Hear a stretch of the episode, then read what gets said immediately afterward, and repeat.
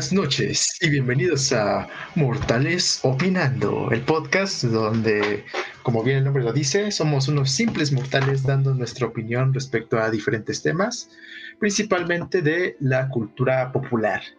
Este, yo soy Memo, alias el Mastodonte. Y yo soy Gabo, alias el Jeb. Buenas noches. ¿Cómo estamos, Memito? Bien, bien, bien, a toda madre. Qué bonita intro. Te aventaste, la verdad. Así es, un domingo más y muy especial porque es el décimo episodio, Memo. ¡Lo hicimos! llegamos, lo logramos. a los 10 episodios. Qué marca, ¿no? Qué bárbaro, La verdad es que a pesar de que tenemos pocos seguidores, es muy emocionante llegar a esta cifra de episodios. Sí. A pesar de que igual tenemos poca producción, es como, órale, pues lo, suficiente para llegar a 10 episodios. Ándale, ahí, cale. Claro, eso tenemos más. Hemos tenido tropiezos, pero aquí seguimos. Sí, ahí vamos, ahí vamos. Pero bueno, además de ser un episodio muy especial, el, número 10, ¿no? Al ser un buen número redondo para, sí, de episodios, este también es un, es un punto especial para el podcast, porque vamos a, eh, iniciar una especie de especial para conmemorar una saga pues una de mis favoritas personales, de aquí de Gabo también. Sí. Y sobre todo muy importante para la, eh, la, cultura popular. Yo creo que se podría decir que a lo mejor hasta la más importante, una de las más influyentes en el mundo del cine, la ciencia ficción. De puta, cuando salió la primera de estas películas en 1977, la verdad es que el mundo cambió para siempre. Marcó un antes y un después. Así es. Y, bueno, en el título pues ya lo habrán visto. Pero vamos a hablar de Star Wars. Así es, Todo este mes vamos a hablar de Star Wars los cinco domingos de este mes, porque son cinco domingos. Vamos a hablar de, de, Star Wars, ya que el día 4 de este mes es el día, es el día oficial de Star Wars. Exactamente bueno, para quien no sepan por qué esa fecha es el día de Star Wars, es por un juego de palabras en inglés, que allá en lugar de decir, por ejemplo, 4 de mayo, dicen May the 4th, ahí ponen las fechas primero, primero las fechas ponen el mes y luego el día, que aquí, por ejemplo, acá en México lo hacemos al revés, ponemos primero el día y luego el mes. Entonces dirían May the 4th y hacen un juego de palabras con May the 4th be with you. Be with you que el cuarto de mayo esté contigo, que es un juego con que la fuerza te acompañe, ¿no? May the Force be with you. Y ahí por eso se conmemora el 4 de mayo como el día de Star Wars, ¿no? Entre los fans. Y pues igualmente se dice por ahí, muchos dicen que mayo es igual en vez de Star Wars. Y pues nosotros dijimos, vamos a regirnos por esas reglas y vamos a hablar de Star Wars todo el mes, porque además es una saga demasiado extensa, demasiadas películas, demasiado material para un episodio. y sigue saliendo material. Y sigue saliendo material, exactamente. O sea, puta, esta no creo que acabe nunca la saga de Star Wars, ya sea en películas o en material extra, en cómics, de ninguna manera va a acabar, yo creo. Pero para eso estamos aquí, una saga creo que ya con 40 años de trayectoria, más de 40 años de trayectoria, casi 45. Y pues nos vamos a arrancar, decidimos dividir cada episodio una era particular de Star Wars, principalmente de las películas, que pues es lo que el centro ¿no? de toda esta saga, porque está el universo expandido y los cómics y los videojuegos y la chingada, pero la base de Star Wars son las películas. Así empezaron y es yo creo que igual las que la gente más va, la gente por la cual más se emociona, ¿no? Por las películas. Cada vez que sale una dicen, no mames. que ya hablaremos de eso de las nuevas películas. Ya llegará su día. Ajá, en su propio capítulo. Pero hoy iniciaremos con la trilogía original, con las tres películas con las que inició Star Wars. Y, y creo que es la que los fans obviamente les tienen más cariño, ¿no, Memo? Sí, desde siempre, desde los viejos fans que obviamente porque pues, crecieron con ellas, ¿no? Las primeras películas que salieron, hasta por lo general los nuevos fans, ¿no? Yo, yo en mi caso, yo soy generación precuelas. O sea, yo conocí Star Wars debido a las precuelas, pero tengo que admitir este, que cuando me eché la trilogía original dije, ah, qué bárbaro, no, pues sí, bien chidas, güey. Sobre todo porque, a mi parecer, envejecieron muy bien. O sea, aparte de que han tenido remasterizaciones y le han añadido unas cosas un poquito raras por ahí, este, pero en general yo creo que los efectos se han mantenido muy bien, ¿no? Te digo, con remasterizaciones de HD, ¿no? Unos retoques. Ha estado muy bien, ha aguantado el paso del tiempo, yo creo que la trilogía original, tanto en efectos como en historia. Así es, Memito. Y pues hoy hablaremos de las tres películas que es eh, Una Nueva Esperanza, El Imperio Contraataca y El Retorno del Jedi. Así es, las clásicas, las mamalonas. Que bueno, en orden cronológico las películas sería el episodio 3, episodio 4 y 5. No, 4, 5 y 6.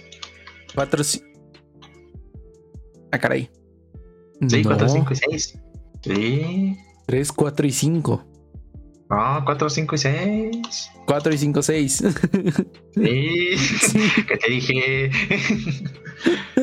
A ver, confía en mí. Es cierto, porque el 3 es la de la venganza de los Sith. Exacto, son 3, este, 1, 2, 3, 4, 5, 6, 7, 8, 9. Son 3 y 3. Son 9. Sí, sí, sí, sí, sí, sí, sí, sí, sí. Sin contar los, este, los extra, ¿no? Los Pero extra. eso ya tendrán igual su propio episodio. Y pues, ¿iniciamos cómo va la historia? Pues no sé, podríamos recapitular un poquito a poquito y de ahí este, aventarnos comentarios random, pero me gustaría darles un poquito de historia yo de Star Wars, de mi poco conocimiento que tengo de lo que ocurría detrás de cámaras y así. Ahí, ahí les voy, ahí les va la, la narrativa. Star Wars comenzó como una saga de películas, bueno, como un concepto en la mente del visionario escritor George Lucas, el creador, el papá de toda la saga. Y pues realmente eh, Star Wars originalmente se supondría que iba a ser una sola película, era un proyecto de pasión de George Lucas, este, sobre las aventuras de este joven llamado Luke, que originalmente no iba a ser Luke Skywalker, iba a ser Luke Starkiller, pero eventualmente le cambiaron el nombre porque dijeron, ah, suena mejor, suena más bonito, no suena más bonito, no suena tan agresivo. Este, de hecho, este, logró contratar este, a Mark Hamill, a Harry Fisher y a Harrison Ford como eh, actores principales, ¿no? Como los tres este, principales protagonistas. Y la verdad es que para una película de los 70s la, se la rifó un chingo en la producción porque no existían los efectos de computadora, por ejemplo, y todo se hacía práctico. Y para hacer pues prácticamente un creador independiente logró juntar su lana y hacer desde este, el Archurito, a Citripio, ¿no? El traje para Chewbacca, para Darth Vader, para los clones, los sets. La verdad es que George este, y toda la producción de ese entonces se la rifaron, mm. pero este, no tenían fe en el proyecto, fíjate. No sé si tú sabías eso, ni siquiera el mismo George Lucas. Él sabía que pues, es su proyecto de corazón, es algo que él quería hacer, ¿no? Pero decía, esto no va a triunfar, güey. El chile, él así mismo se decía, esto siento que es una pendejada. Porque él sentía la historia un poco genérica porque él se basaba en la estructura del viaje del héroe, que es una, en la literatura es una estructura muy común que se usa en las películas, en los cuentos y tal, tal, tal, ¿no? Este, que mejor no me voy a aventar este, la explicación ahorita para no hacer el episodio tan largo. aparte de que no me la sé completa, digo, si busco el diagrama a lo mejor lo podría explicar, pero mejor no, será para otro día. Este, y pues la verdad es que la producción igual, ni siquiera los actores, o sea, los actores este, entre tomas se la pasaban ahí pues pendejeando, ¿no? Ahí este, siendo mamadas, digo, como en cualquier otra película, pero este en especial era como, eh, sí, güey, eso, yo nomás... No lo tomaban en serio. Ajá, por el pinche barchín de su madre, ¿no? Dijeron, ah, está muy bonito el set, pero a la chingada, ¿no? Este, no muchos de los actores eran, bueno, creo que ninguno era así un actor de alto renombre. El más cercano a hacer eso era Harrison, Ford, que ya había estado, que había estado en unas cuantas este, peliculitas antes, pero igual no muy conocidas, pero era un actor tipo B, ¿no? Un actor tipo C. Este, no, era, la estrella, no era la estrella, no el nombre que, que conocemos ahorita.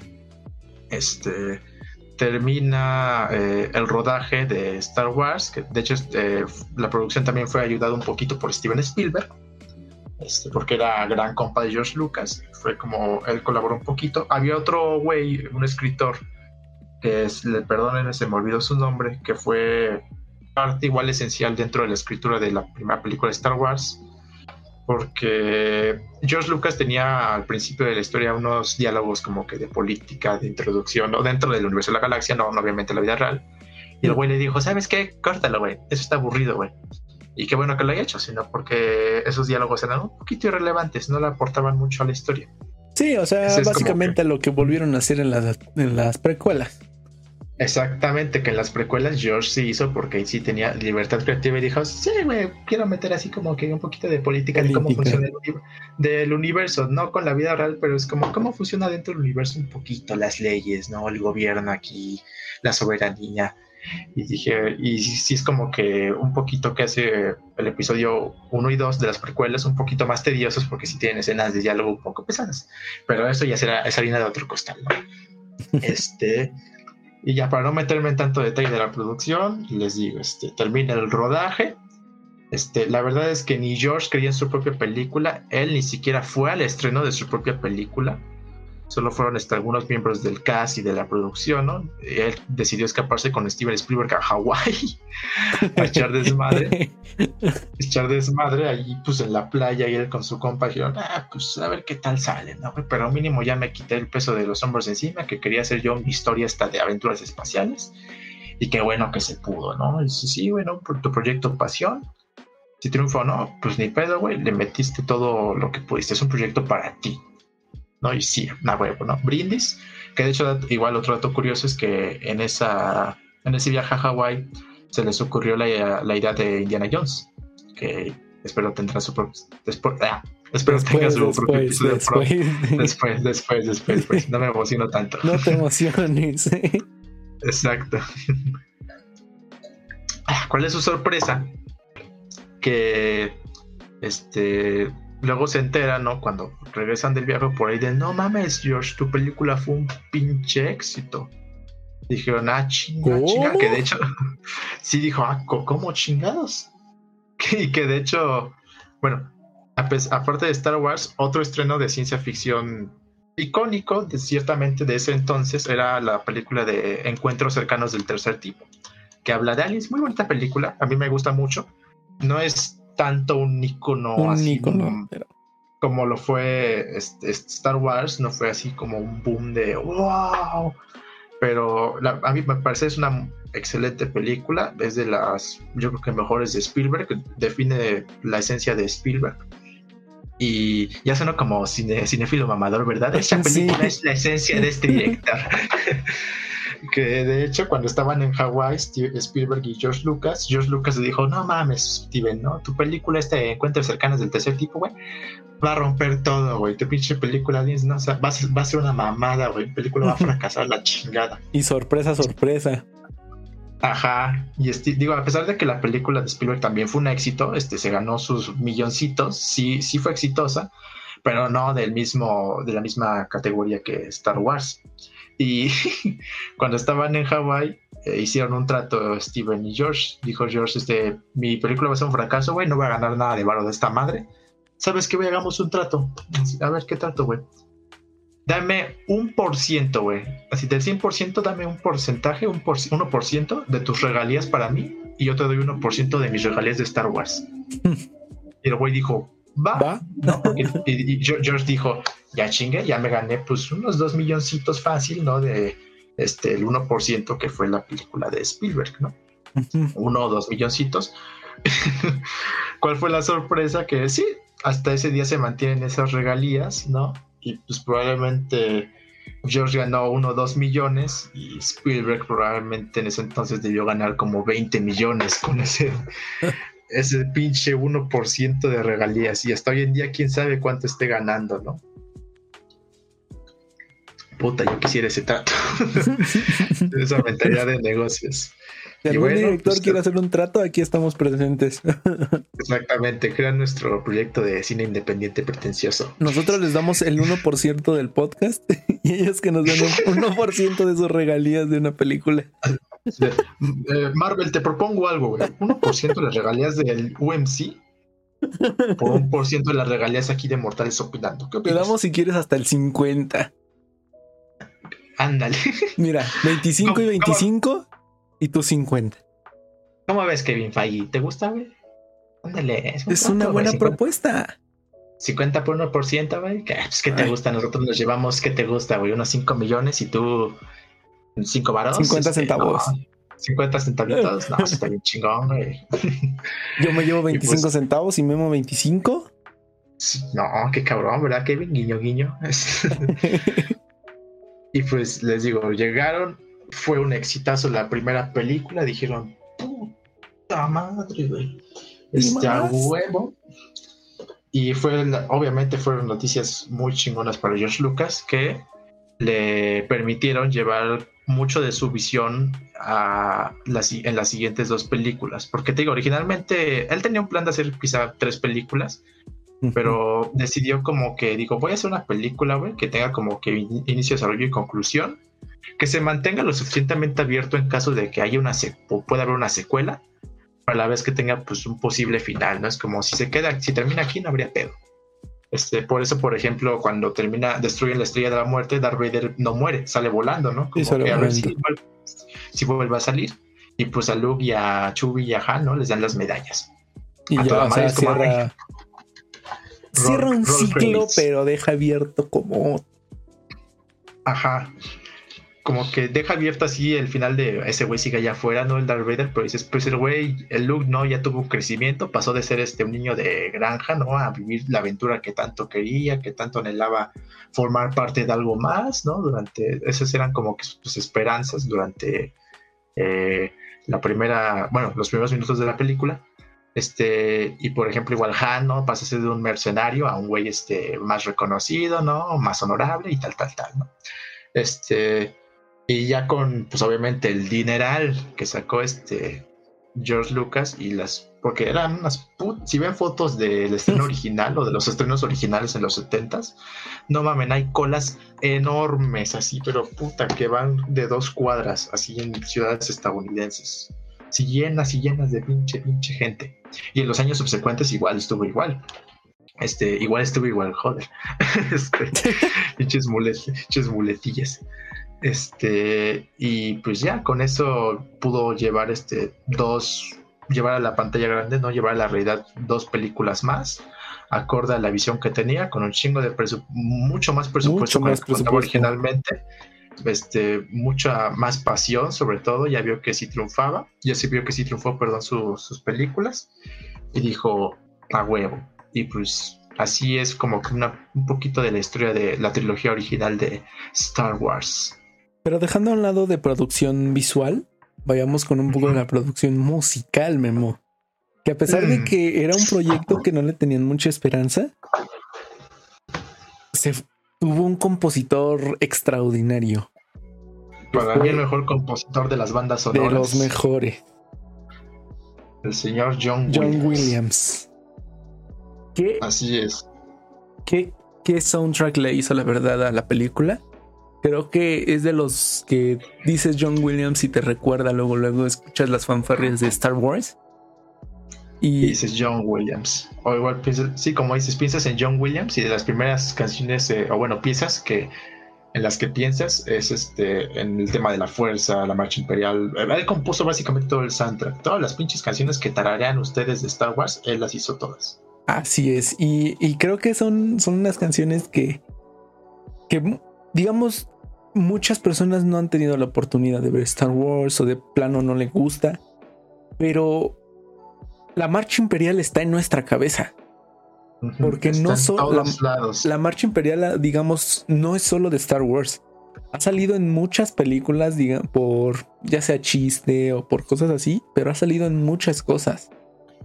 Sí, es un tema como que aparte invoca un poquito de así de imponer, impone, es un tema que impone, hasta, hasta, un poco malvado, ¿no? Este, y por eso, como dices, ha salido en chistes, ¿no? Referencias a eso.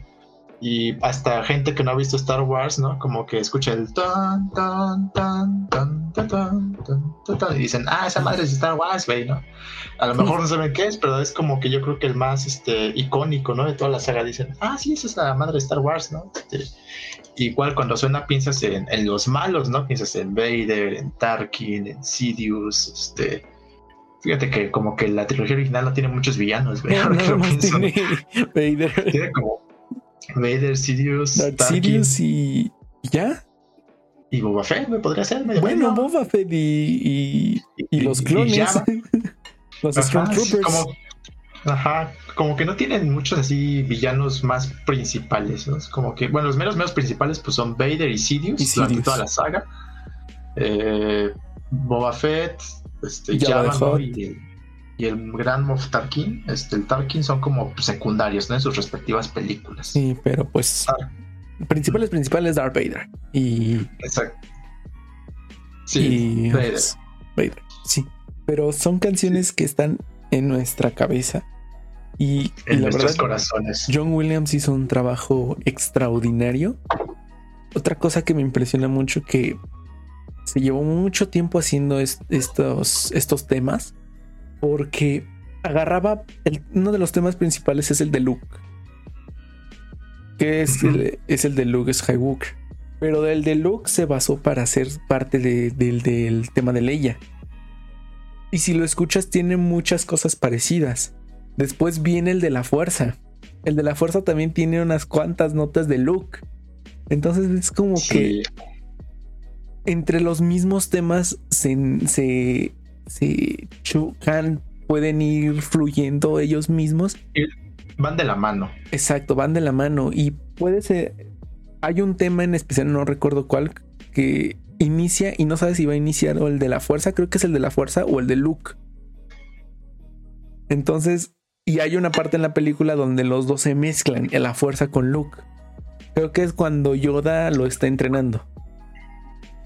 Creo que sí, más o menos en la del Imperio contraataca. O igual, bueno, bueno, te iba a decir en la Nueva Esperanza cuando ve al sol.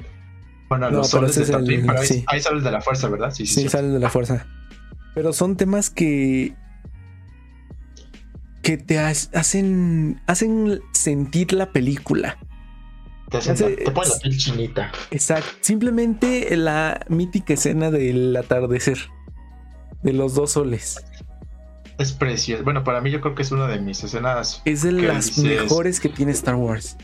Esto es, tan simple, güey, pero dices, este es, esto es Star Wars, ¿no? Esto sí. como que la epicidad, lo bonito, lo, lo místico que puede llegar a ser este, Star Wars, ¿no? Y fíjate que, bueno, tengo entendido, no sé, alguien corríjame si me equivoco. La única razón, güey, por la que creo que John Williams este, fue el compositor de, esta, este, de estas películas, creo que fue casi casi como un pago para Spielberg, güey. O sea, es como, oye, eh, mi amigo Jorge aquí va a hacer este, una película, güey. ¿Te importaría componer la banda sonora? Y dijo eh, Johnny, va, jalo. jalo. Y digo, ahora sí que, como bien dicen, güey, nadie creía en ese pinche proyecto. Quién sabe si a lo mejor John lo hacía, no tengo idea. Pero aunque no lo hubiera creído, güey, este, te das cuenta que puso todo su corazón y su alma en la banda sonora, güey. O sea, aunque hubiera sido una, un fracaso en taquilla, güey, probablemente la gente, la poca gente que hubiera visto la película hubiera dicho, wow, qué buen soundtrack, güey. Este soundtrack sí tiene un chingo de corazón. Es más, a lo mejor ya está hubiera pasado a la historia como uno de los mejores soundtracks, ¿no? De, o más icónicos de la historia. Sí, creo que es uno de los más icónicos. Yo creo que el soundtrack sí le ayudó mucho a como que esta esencia, te digo, de misticismo, de espacial, de fuera de este mundo. La fuerza, simplemente el tema de, la, fuerza. Es exacto, como que dices, ay cabrón, qué bonito, ¿no? Es como, está, potente. Este, y te digo, como que eso es, yo creo que lo, lo verdadero de Star Wars, de la trilogía original, pero sobre todo Una Nueva Esperanza cuando se hizo inicialmente. Fue un proyecto con un chingo de corazón, güey. Sobre todo de parte de, la, de George, de la producción y de John Williams. Simplemente fue lo que lo que una vez hablamos con el episodio de los actores de método, es simple amor al arte. Porque realmente no tenían esperanzas ellos de que fuera un éxito, de ganar millones. Simplemente lo hicieron por, por el gusto y el capricho de, George. Casi, pues sí, casi, casi. Dijo, yo quiero hacer mi película de, de, putazos espaciales, Yo quiero hacer una película de eso, güey. Me vale ver. Por favor, hagámosla. Y fue algo que tuvo un éxito impresionante, ha pasado a la historia. Y, y, bueno, yo podría decir que para mí, para mí, para mí, es mejor el soundtrack que, la película. Yo creo que ver la película a mí me emociona el hecho de combinar. Ya pongo más atención a la, a la, a la música, a la banda sonora, y ya lo combinas con, la, con, con, las escenas y todo esto. Porque te genera ese, como dices, ese misticismo de esas escenas. Sí, esa emoción. Yo, yo a mi parecer, güey, este, la película no sería lo mismo sin la banda sonora de John Williams. No, sería lo mismo. Definitivamente no sería lo mismo. Y creo que todas las películas que tienen una banda sonora de, de John Williams no serían lo mismo sin esa banda sonora. Simplemente tiburón. Puta. De hecho, bueno, ya así lo voy a decir rápido para no este, irme tanto, para no desviarme tanto del tema. Eh, la razón dicen, güey, que por la que este el soundtrack de Tiburón funciona tan bien, güey, es porque cuando Spielberg hizo Tiburón, eh, para hacer el tiburón, pues obviamente fue un animatrónico, fue un pinche robot y chingaderas. Y a Spielberg le falló varias veces, güey, en las tomas. No salía el tiburón donde debía de salir, güey, tardaba un chingo. Este, y como que dirigir, ahí haz de cuenta, los actores estaban como que medio tensos, que era parte de la escena, ¿no? Pero el tiburón debería salir más pronto. Y nomás veían como atrás de cámara esta reproducción estaba de puta madre, ya se chico otra vez esta chingadera, alguien vaya a arreglarlo, no lleva la chingada. Este, y pues obviamente terminaban tomas muy largas, güey, donde estaban ahí los nomás los marineros como viendo lado a lado o así, o en la pendeja, ¿no? Y descansando en lo que aparecía el tiburón, porque a veces no sabían cuándo llegaría, este, pero el pinche tiburón no salía. Y ya está, y pues John Williams hizo el tun tun tun tun tun tun tun tun tun tun tun tun no, esta, esta tensión con el tun tun tun tun, que va aumentando y aumentando y aumentando y aumentando y aumentando, pero va por largos periodos larguísimos, güey. Sí, y funciona muy bien funciona de manera excelente. Es como que de las veces que dices, ay, toda la escena estás, ay, chingada, mordiéndote las uñas, ¿no? hijo de la chingada, ¿cuándo va a, ¿cuándo va a salir esa chingadera? Precisamente, y o va a salir o no va a salir. Y es como que la magia de tiburón gracias a John Williams. Porque si la escena estuviera en silencio, güey, sí sería de hueva, así como. Oye, o sea, que, ya salga el tiburón.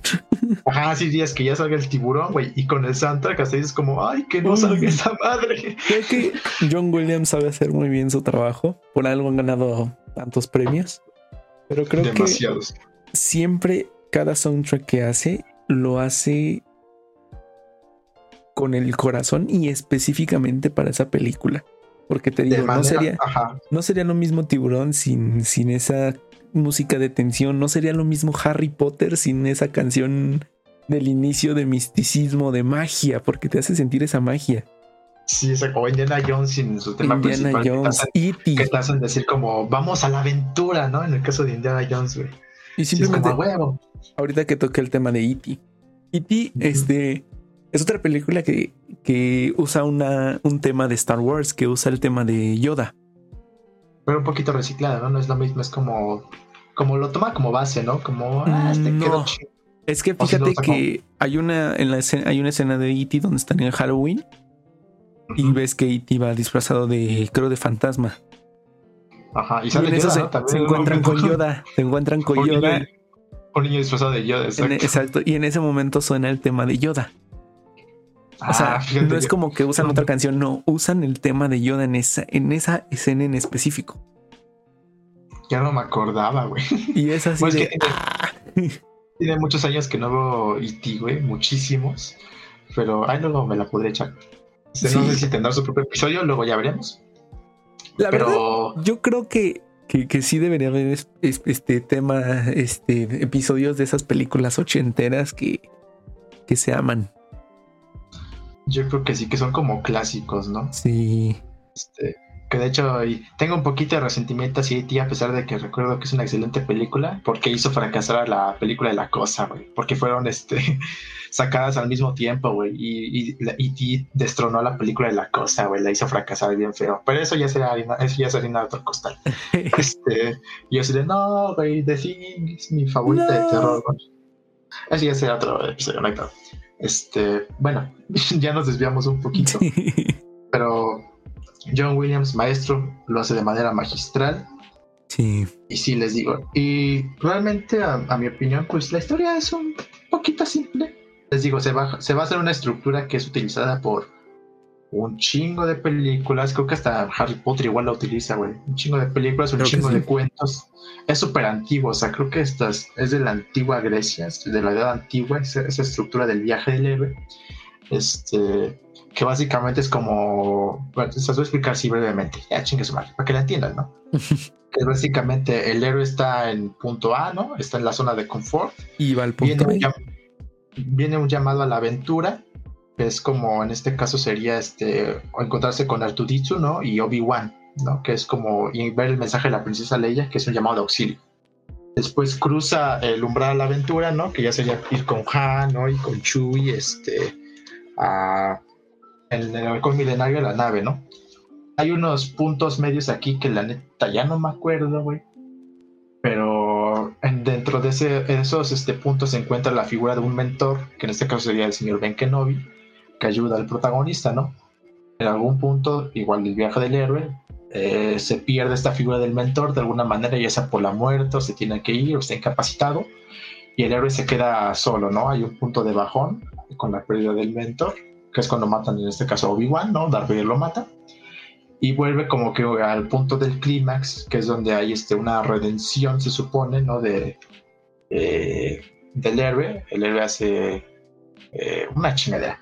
el héroe hace una chingadera que todo. Salva el día, en resumen, ¿no? Y ya para el final, el héroe, pues, eh, ya es una persona completamente diferente con, a quien empezó, ¿no? Ya concluye su viaje, aprendió nuevas cosas durante su viaje, ya es alguien completamente distinto, ¿no? Y pues, esa es la. Si te lo dijera así, güey, sin andarlo comparando, tú dirías, ah, esa es la pinche historia de Star Wars. Y sí, es porque lo es. Les digo, por eso yo creo que George no tenía tanto, tiempo tanto tiempo, tanta fe en ese proyecto. tanta fe en ese proyecto porque era una historia bastante cliché, de cierto modo. De cierto modo, Pero tiene sus toques, pues les digo, bastante originales que creo que no se habían visto hasta cierto punto antes de Star Wars. O sea, había muchas películas de ciencia ficción, pero ninguno a tan escala, así de planetas, este, viajes en el espacio, eh, espadas láser, bueno, los sables de luz más bien.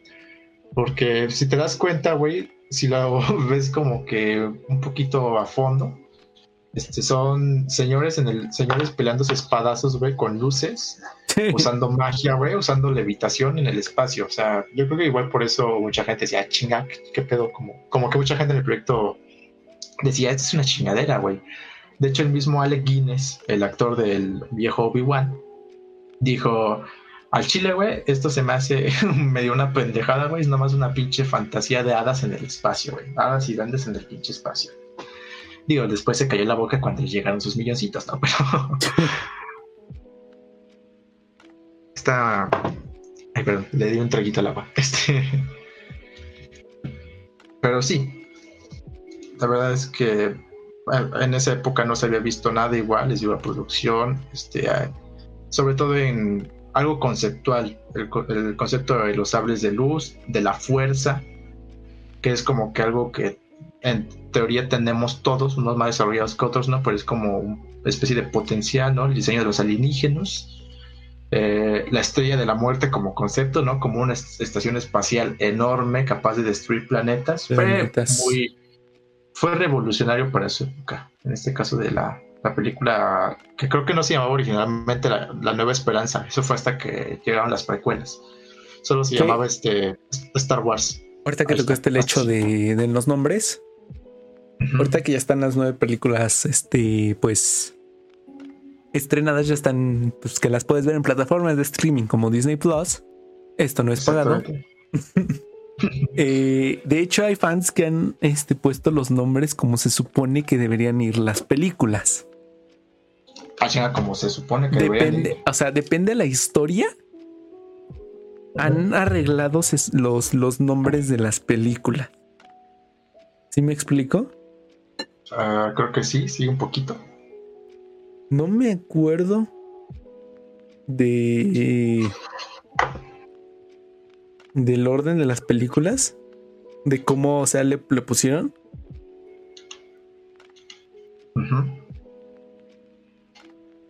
Pero, o sea, sí como que sí, como si, sí,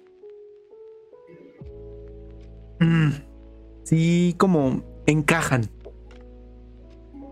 O sea que si, por ejemplo, cambiamos, los nombres de las películas, habría otra manera en la que encajaran muy bien. Ajá. A eso te refieres, Sí, porque, o sea, porque es como que depende de la historia van, porque por ejemplo, la primera, eh, capítulo 1, episodio 1 es la amenaza fantasma. El ataque de los clones, el retorno de los Sith, una nueva esperanza, el imperio contraataca, el retorno del Jedi, el despertar de la fuerza, los últimos Jedi y el ascenso de Skywalker, ¿no? Aquí lo que este aquí como lo plantean estos fans dirían que la saga de Star Wars iniciaría con el ascenso de Skywalker. O sea, el capítulo 1 no se debería de llamar la amenaza fantasma, sino el ascenso de Skywalker.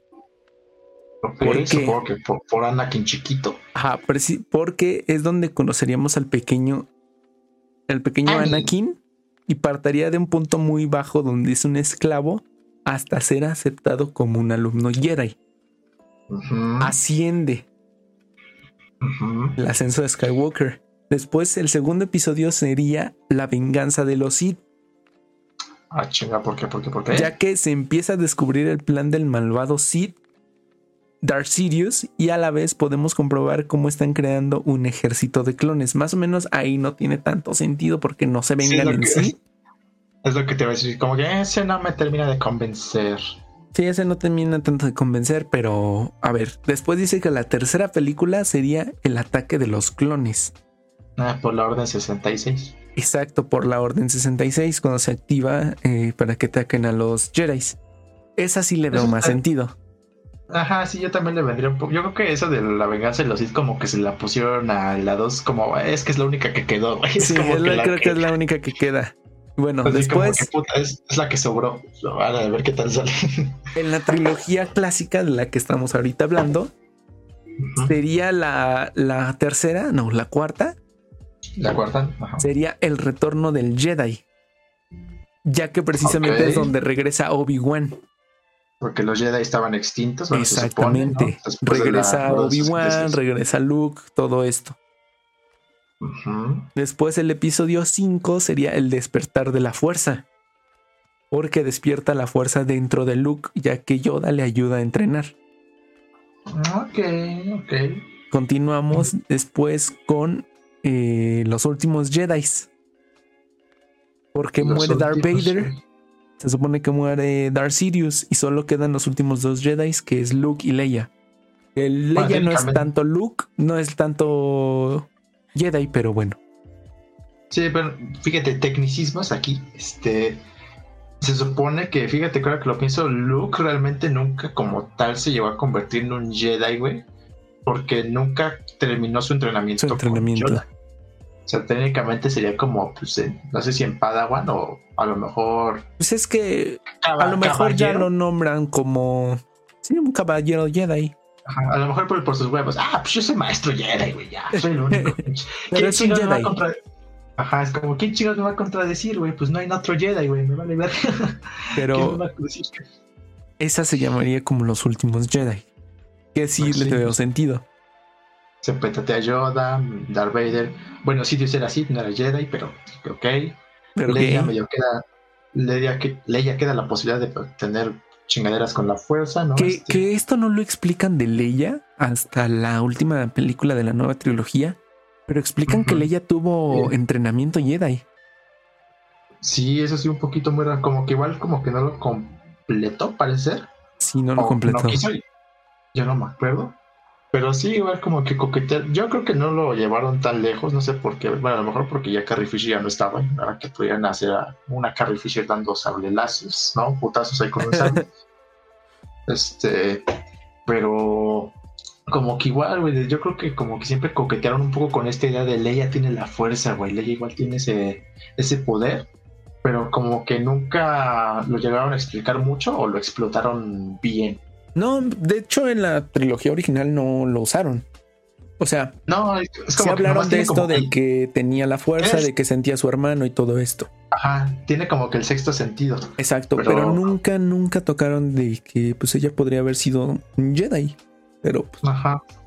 Como que lo medio lo dejan sobre la mesa porque es como, ah, es que son hermanos y igual tienen como que el mismo este eh, eh, poder, ¿no? La misma genética se supondría. Sí, pero pues igual por, igual, por tiempo a lo mejor y nomás dijeron, pues vamos a dejarlo ahí, güey, pero no vamos a hacerla dar putazos porque pues ya de por sí da putazos con la pistola. O no hay tiempo, güey, para hacerla que se convierta en un Jedi propiamente, que no se vea como que muy así al aventón, muy forzado, ¿no? Ajá. Pues quién sabe. Pero bueno, después damos el salto a la nueva trilogía, donde ya no existe el imperio y de los restos aparece la primera orden y sería como el imperio contraataca. No le veo tanto sentido. Ajá, exacto, porque ya no existe el imperio. Sería más como el primer imperio contraataca. La primera orden. Ajá, la primera orden. primer imperio, la primera orden. sí, sí. Después sigue este que, bueno, Luke sigue vivo y todo esto. Eh, se sacrifica, pobrecito. En la, en la 8, ¿no? En la, en la 8. ¿Cuál es el título de esa? Una nueva esperanza. Por Rey. Por Rey. Ok, más o menos, sí. Porque ya lleva su entrenamiento Jedi con Luke. Sí, con, con Luke, precisamente. Que tampoco lo termina. Exacto. Nadie termina. Nadie termina. Todo lo, todo lo, dejan a medias, pinche gente. Obi-Wan tampoco terminó su, su entrenamiento. No, como chinga. Ah, bueno, no, pues le mataron al maestro, ¿verdad? Mataron al maestro. le mataron al Qui-Gon, sí, cierto. Pues a lo mejor, pues a lo mejor este. Anakin tampoco terminó. No, Anakin sí terminó, güey. Pero como Jedi no. Terminó como caballero Jedi. Pero no, como, maestro. Lo forzaron a poner como maestro porque el consejo lo necesitaba como aliado. Ah, güey, de hecho, según yo nunca le dan el rango de maestro. Anakin. Mm, sí, cierto, nunca se lo dan, pero lo añaden al consejo, sí, cierto. como que Anakin apela así de que, oigan, pues es que ya, ya, ya soy caballero, ya tengo mis años de experiencia, güey. Este, y el consejo dice, va, güey, te metemos al consejo, pero no te damos pero el no rango te damos el rango de maestro, sí, cierto. Todavía no, ajá, todavía no te damos la chingada, todavía no puedes ser maestro, güey. Pero técnicamente, pues él ya es Jedi, ¿no? Pues con un poquito más de chamba, sí podría ser maestro Jedi fácil. Yo pues creo. En un universo alterno donde, donde todo no se fue a la verga, como se fue los. donde, donde la Orden 61 no, no es controlada por el Imperio. Sí, donde la 66 no pasó, donde 66. ah. y todo. 61. Yo, no, yo le iba a dejar ir, pero. Pero bueno. este. Y sí, termina. Pero sí. Se supone que terminó su entrenamiento de Padawan a Jedi, güey. No sé los requerimientos para ser de caballero a maestro. No sé si tenga que ver, pues sí, chambeando unos años más, ¿no, güey? Salvando al mundo, salvando a la galaxia, ya te damos maestro. O requiere algo como, por ejemplo, madurez emocional y espiritual, güey. O hablar con ellos. Ajá, hablar al revés, güey, ¿no? Que ya te dé demencia. yo, creo que a lo mejor era más con eso, güey, ¿no? Madurez emocional y espiritual, porque si ve la, bueno, en la 3, que Anakin como que no lo tenía, ¿no? Era explosivo, volátil, ¿no? Se andaba echando a Padme eh, a espaldas del consejo, ¿no? Que se supone que no debería haber hecho eso. Y como y Obi-Wan sí era más sereno, ¿no? Más así bien tranquilo, aprendía su lección, güey todos los maestros Jedi parece que eran como que de esa mentalidad en general. Entonces yo creo que para ser maestro Jedi no era tanto de habilidad, güey, sino de madurar. Pues sí, yo creo que sí. Pero bueno, por, último, el episodio 9, que este también mucho sentido, sería la amenaza fantasma. Por el hecho de que regresa el emperador Palpatine de la muerte. Que eso se me hizo una ah, jalada. Sí, es como, bueno, no vamos a tocar ese tema este hasta el episodio hasta su capítulo, hasta su episodio. Hasta su propio capítulo. Pero sí, fue una jalada, la neta. Pero que iba un poquito el nombre de la maestra fantasma. Fíjate ahora que lo pienso, ¿no? En teoría el episodio 9 y el 1 se intercambiaron los nombres, ¿no? El principio y el final. Justamente, qué curioso. Sí. Pero esos serían los nombres. Quedan bien. O sea, entre eso. No quedan tan mal. Pues, ¿dónde está el fantasma en el primero? Es que supone que es la amenaza fantasma, güey. Creo porque es como que una amenaza invisible. Eh, lo que sería como que el imperio el imperio. de manera como que, digo, valga redundancia, invisible, güey, dentro como que de la política espacial porque como que se empiezan a apoderar de, del Senado, ¿no? De las cámaras, poco a poco, con diplomacia, güey. No lo empiezan a hacer así como que con fuerza. Porque se supone que, si, mal no, si mal no me falla la memoria, güey, los enemigos son, este, para no hablar tanto de las precuelas y enfocarnos más en la original, ¿no? Como se supone que debemos hacer, ¿no? Eh, se supone que está pues el Consejo Jedi, ¿no, güey? Y los separatistas, que son como la fuerza opuesta, ¿no? Los malos. Los malos. Este, y pues te digo, es mucho de política, bueno, hay separatistas en las cámaras, ¿no? Se van infiltrando, ¿no? Ganándose sus puestos con chamba, ascendiendo en la cadena, güey.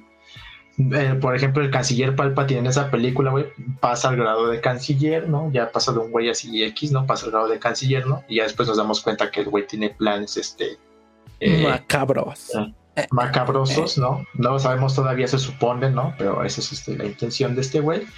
Entonces es como que esta amenaza invisible, ¿no, güey? En lo que los Jedi se preocupan por este, eh, los droides, ¿no? Los ejércitos, las guerras en Naboo, la chingada. Eh, estos güeyes van ascendiendo al poder este, de manera sutil, ¿no? Sin que nadie se dé cuenta. Yo lo entendí por eso que se llama la amenaza fantasma. Yo creo sí tiene... Es como muy filosófica. Ajá, es como, no es tanto filosófico, pero más como que metafórico, güey. No es como que tanto de de que es como literalmente un fantasma, sino como que algo, algo que no puedes percibir, güey, pero que ahí está amenazando de que ya se están apoderando del consejo, ¿no? Bueno, de, la Cámara de Senadores o la Cámara de Diputados, yo qué chingado sé, ¿no? Cámara de Diputados. la Cámara de Diputados, esa madre espacial, güey. Este, de manera sin que nadie se dé cuenta, ¿no? Es como que lo que parece ser. Pues sí. Pero sigamos con la trilogía original. Exacto, bueno, vamos a la siguiente película quizá podría ser mi segunda, definitivamente mi favorita de la trilogía original. Yo creo que mi segunda favorita de toda la saga, que sería El Imperio contra. Imperio contraataca. The Empire Strikes Back. Yes. Of course. por, ¿por dónde empezamos? Of course, my horses. ¿Por dónde? Pues un poquito de historia. No, este. sí, así un pequeño preámbulo, no tan largo me voy a patinar como en La Nueva Esperanza, pero como les dije, George ganó un chingo de varo, George dijo, a nuevo, voy a hacer la película que yo quiero, el Imperio Contraataca, para mí es superior a la Nueva Esperanza, cada quien tendrá sus criterios, este, y ellos ya tenían la visión de vamos a hacer tres películas. Este va a ser la segunda película y después va a tener la tercera que va a ser la conclusión. Entonces dijeron, vamos a dejarlo como que en suspenso, ¿no? Tan, tan, tan. Para mí aquí sí vienen las escenas más emocionantes de una, bueno, más emocionantes definitivamente que la primera porque si lo, si vuelves a ver, güey, la película de La Nueva Esperanza, eh, el duelo entre Darth Vader y Obi-Wan, güey, es poderoso por la carga emocional que tiene, ¿no? sobre todo después de ver las precuelas sí pesa más, ¿no, güey? Pero aunque no hubieras visto las precuelas es como, oh, no, güey, estos güeyes de tienen años sin enfrentarse, ¿no, güey? Pero ves el duelo y literalmente son dos güeyes parados apenas tocando sus espaditas, güey. o sea, apenas es como, o sea, no están así, ni siquiera los mueven de manera tan agresiva, güey, ¿no? sí, todavía no tienen como ese arte de, la batalla con sables. Ajá. Eso ya lo toman más como en las precuelas, pero ahorita todavía no es como, ah, tenemos sables, chido. Sí, es como, ni siquiera es como esgrima, güey, ¿no? Que porque se vería chido, ¿no? Es como nomás esos. Eh. y aparte, pues, eh, el señor Alequines, o sea, ya era un señor grande, güey. No podía hacer este tanta. que es el señor Obi-Wan, no podía hacer tanta cosa. La neta. Y no puede. Yo creo que pues, tampoco tenían un coreógrafo que pudiera coordinar como que una escena de batalla chida. Este, y supongo que el traje de Darth Vader está bastante incómodo para esas, esas cosas. Sí, se ve que era muy tieso. Ah, sí, a pesar de que pues, el actor creo que era un físico-culturista, güey, el señor David Prowse, el actor que le dio vida a Darth Vader en cuerpo, no en voz, en voz fue James Earl Jones, actor así igual, pero como James Earl Jones era pues, muy chaparrito, como que no encajaba con eh, lo que se supondría que tendría que representar Vader visualmente, ¿no? Un güey altote, mamadito, un güey altote así imponente, ¿no? Robusto. Este, y te digo, a pesar de que el güey pues era creo que físico-culturista y estaba joven en ese entonces, pues era como, el traje está muy incómodo, güey. Te digo, como que esa parte dijeron, péguense. escena dos, péguense. Chingue su madre, ¿no? Ahí digan sus diálogos y péguense, ¿no? Y psh, psh, psh. Digo, fácilmente, es, si no fuera por el diálogo, güey, que medio se echan así de, de, de has cambiado o la chinga, ya no me acuerdo qué dicen si no fuera por el diálogo fácil, sería el peor duelo de toda la saga. Por el simple hecho de ser muy simple. No te digo, fue el primero, o el primer verdadero duelo. Creo que es el único escena de pelea de, de sables en toda la película de Nueva Esperanza. Así de pelea, pelea.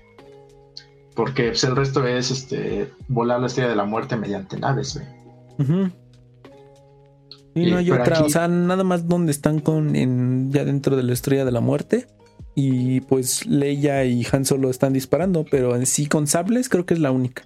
Sí, es la única, porque hay una escena en la que Luke entrena, ¿no? Con la bolita esta. pero en la nave. Eh, pero en la nave y él solito, ¿no? O sea, no es un duelo. Y son cinco minutos.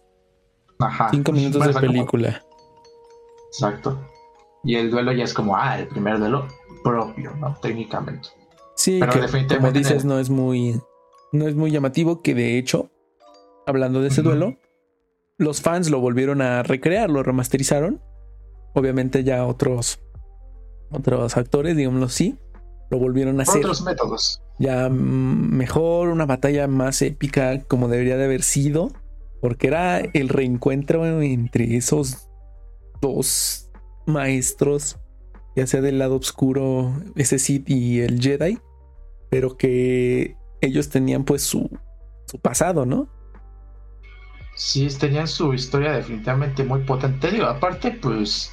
Que sí, en ese, en ese tiempo todavía no se sabía la historia pasada. No sabía que, que Obi-Wan le cortó las patas. Sí, que lo dejó quemándose, que tiene una relación pues muy fuerte, ¿no? Güey, así de casi, casi, este, pues hermanos, ¿no? sí. Este, ellos qué chingas iban a saber que iba a ser un éxito la película y ahora la iban a hacer una historia de ellos dos aparte por tres películas muy potente. Y te digo, aparte, o sea, físicamente, o sea, tenían limitaciones, ¿no? De por sí, yo creo que añadir en postproducción, güey, el efecto de luz sobre los palos que estaban usando, güey, para que parecieran láseres, era de por sí eran los 70, les digo, era muy complicado, tendría que ser todo a mano, no podía ser como que era muy difícil hacer las cosas por computadora. Es muy divertido ver las escenas post créditos de esa película, muy divertido. Porque simplemente esa escena de, la batalla donde Obi-Wan enciende su sable es muy gracioso porque hay cortes, si te das cuenta, hay un pequeño corte en esa escena donde Obi-Wan está como parado donde tiene, tiene el sable en la mano sin encender. Ahí tiene la pura empuñadura. Y ahí hay, un corte. hay fotogramas que empiezan a, recortar porque le cambian el sable ya con la hoja.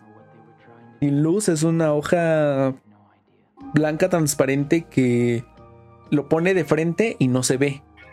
Pero lo hace de lado, lo hace de lado y, ya se refleja. Ajá, y hace como que se enciende. Ese era como el efecto visual que usaban para que se encendiera, se encendiera, comillas, comillas, el sable. Y es muy gracioso. Tenían que, ponerse muy creativos para llegar a, este, a lograr los efectos que querían. de por sí no tenían el presupuesto más grande para cuando empezaron con esa película. Este, y les digo, en las remasterizaciones obviamente corrigieron todo esto este, pero sí, eran muy observadores y veían la de los 70 y decían, ah, esa mamada, ya vi qué hicieron, ¿no? y les digo, había que medio, medio colorearlos un poquito igual en postproducción, ¿no? De alguna manera. Sí, porque de, hecho el... sable no tiene reflejo en su cara. Exacto. Y aparte era como que los dos eran blancos, ¿no? Era como, no, güey, hay que hacer la, hay que hacer la distinción, güey, ¿no? El bien y el mal. Este, así que se ve chingón. Y les, les digo, era como, pues, puro, puro putacito así chingaquerito, ¿no? Este, y aparte, pues no puede, les digo, no pueden hacer piruetas tan locochonas porque obviamente, pues, no, no había CGI. Ajá, no había que dar el efecto tan chido de la luz. El güey gira tantito el sable y desaparece la toma, ¿no? O sea, y era estaban muy limitados por la tecnología de ese entonces. Y no se habla del, no se, no, no se hable de la muerte de Obi-Wan. ah, que se supone, dentro del universo, se supone que se hizo uno con la fuerza, pero probablemente lo, lo que hicieron fue de, güey, ¿cómo hacemos que este güey se muera? Que quede solo la capa, chingue su madre. que se haga uno con la fuerza y ya le dé un putazo en, la costiquita y ya. Y ya, ¡pum! A la, chingada. Y ahí también se nota el otro corte. de cuando está el actor y ya cuando está la pura túnica cayendo. Sí, es muy, muy, muy, muy curiosito ver esas escenas post créditos. Porque. Sí, está Porque ves eso, cómo se las ingeniaban para hacer eso, porque te, como dice, o sea, como te digo, no había ese CGI donde podías hacer este todos los efectos especiales. Ah, y hasta en postproducción corregir cosas era muy complicado. De hecho, fíjate que cuando originalmente, güey, en las escenas de, por ejemplo, de los speeders, ¿no? De Tatooine, de, mm, la navecita que flota, güey, para hacer parecer al efecto que pues, la nave obviamente traía ruedas abajo, güey. Para hacer parecer que esa madre, este, eh, volara o flotaba, güey, le pusieron literalmente vaselina lente de la cámara. O sea, lo midieron, güey, así como a ver, güey, en esta, así, que pase la chingadera, ok, a esta altura, güey, están las llantas. En esta altura, güey, ponle la vaselina en el lente de la cámara, así manual, güey. Y ya cuando graben, güey, de la misma manera, y es como, ah, güey, ya no se ven las llantas, ya se ve como que todo un poco más difuminado, ¿no? Se, refleja, güey, las llantas desaparecen y parece que está flotando esa chingadera.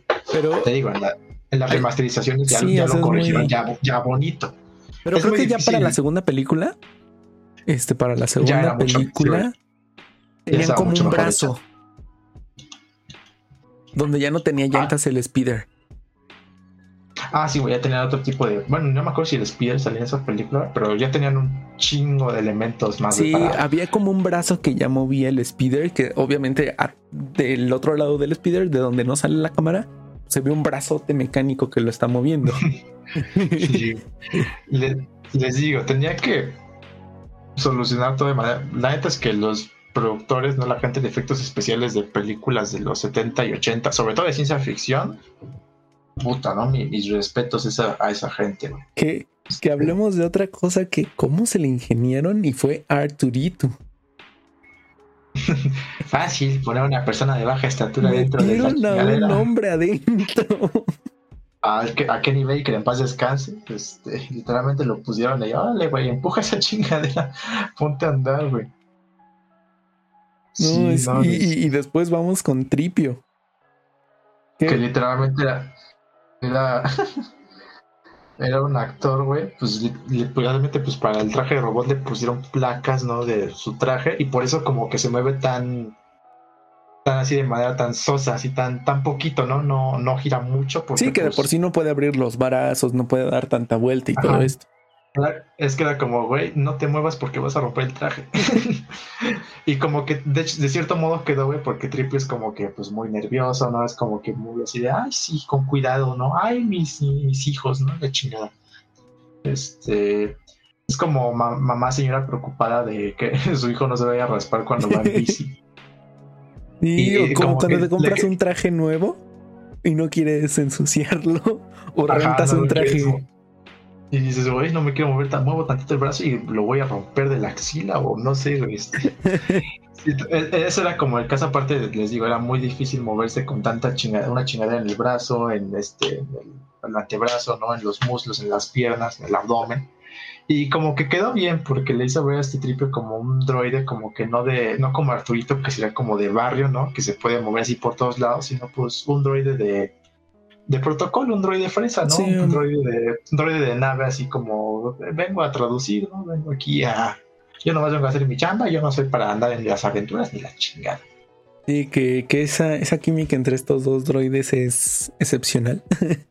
Excepcional, Entre ellos dos se pelean porque Arthur quiere ir a ayudar a Luke, pero Tripio le dijeron que se quede en la nave y él se quiere quedar en la nave. Y a la vez le da curiosidad porque tiene que ayudar a, a Arthur y todo esto. Entonces es muy gracioso. Y aparte le da culo quedarse solo ahí en medio del desierto en la nave. Y dice, no, ni madres, no me dejes solo, güey. Sí, qué, qué curiosa dinámica, aparte de porque Arthur técnicamente no habla. Podemos inferir lo que dice por la respuesta de Citripio, pero Arturito solo hace Artuditu, porque no es Arturo. Es Artuditu. Y yo diría así, ah, sí, Arturo. El este, Arturito. El Arthur, este, Archu nunca dice, este, eh, solo hace sonidos, pero nunca dice frases así concretas. Pero Citripio siempre responde y podemos como que inferir un poquito lo que ese güey dice, ¿no? Así como que si le falta el respeto, si le dice una mamada, este, o cualquier cosa. Sí, curiosa dinámica. Mm, sí, es una dinámica muy, muy, muy, muy, muy padre. Esa, esa dinámica entre los mejores amigos, que uno es como que el pinche rebeldón. Sí, el, aventado de vamos, y el otro güey, no, ¿cómo? ¿cómo el sacador. Ajá, el otro güey como que no, güey, piensa en lo que haces, cómo vamos a hacer eso, güey, ¿no? Mejor vamos a la casita. Este, es como la, sí, la dinámica del güey aventado y el güey más como que tímido. Este, y dato curioso, eh, creo que C-3PO y R2D2 son los únicos personajes, creo que en salir en todas las películas de la saga. creo que sí. Sin contar, bueno, creo que hasta contando spin-offs. No estoy seguro de solo, no he visto solo. En solo, en solo creo que no sale. Tampoco en Rogue One. No, en Rogue One sí salen, güey. ¿En salen En un, en un pinche cameo. En un pinche cameo así de 5 segundos, güey. Antes de que se van a. Antes de que se vayan a la playa, güey. Frente este de la playa, güey cuando están despegando las naves, se pueden ver las siluetas de estos dos güeyes viendo despegar las naves. Ah, sí, cierto. Que todo salga bien, güey, ¿no? Una madre así, ya no me acuerdo qué dice. Pero salen así como un pinche camito así de cinco sí, Sí, cierto. No me acuerdo si en solo, güey, hacen lo mismo y salen así como pues por un cameo. No he visto solo, este, no estoy seguro. Pero ahí después la, supongo que la veré, ¿no? Para alguno de los episodios, no sé, ahí vemos este de qué, qué películas tocaremos este, en los, después de las trilogías. Pero bueno, ya que me estoy dando cuenta, nos estamos yendo muy, nos estamos desviando mucho. El Imperio contraataca. Se supone que iba a ser este, dejar en suspenso a la gente y dejando con ganas de más.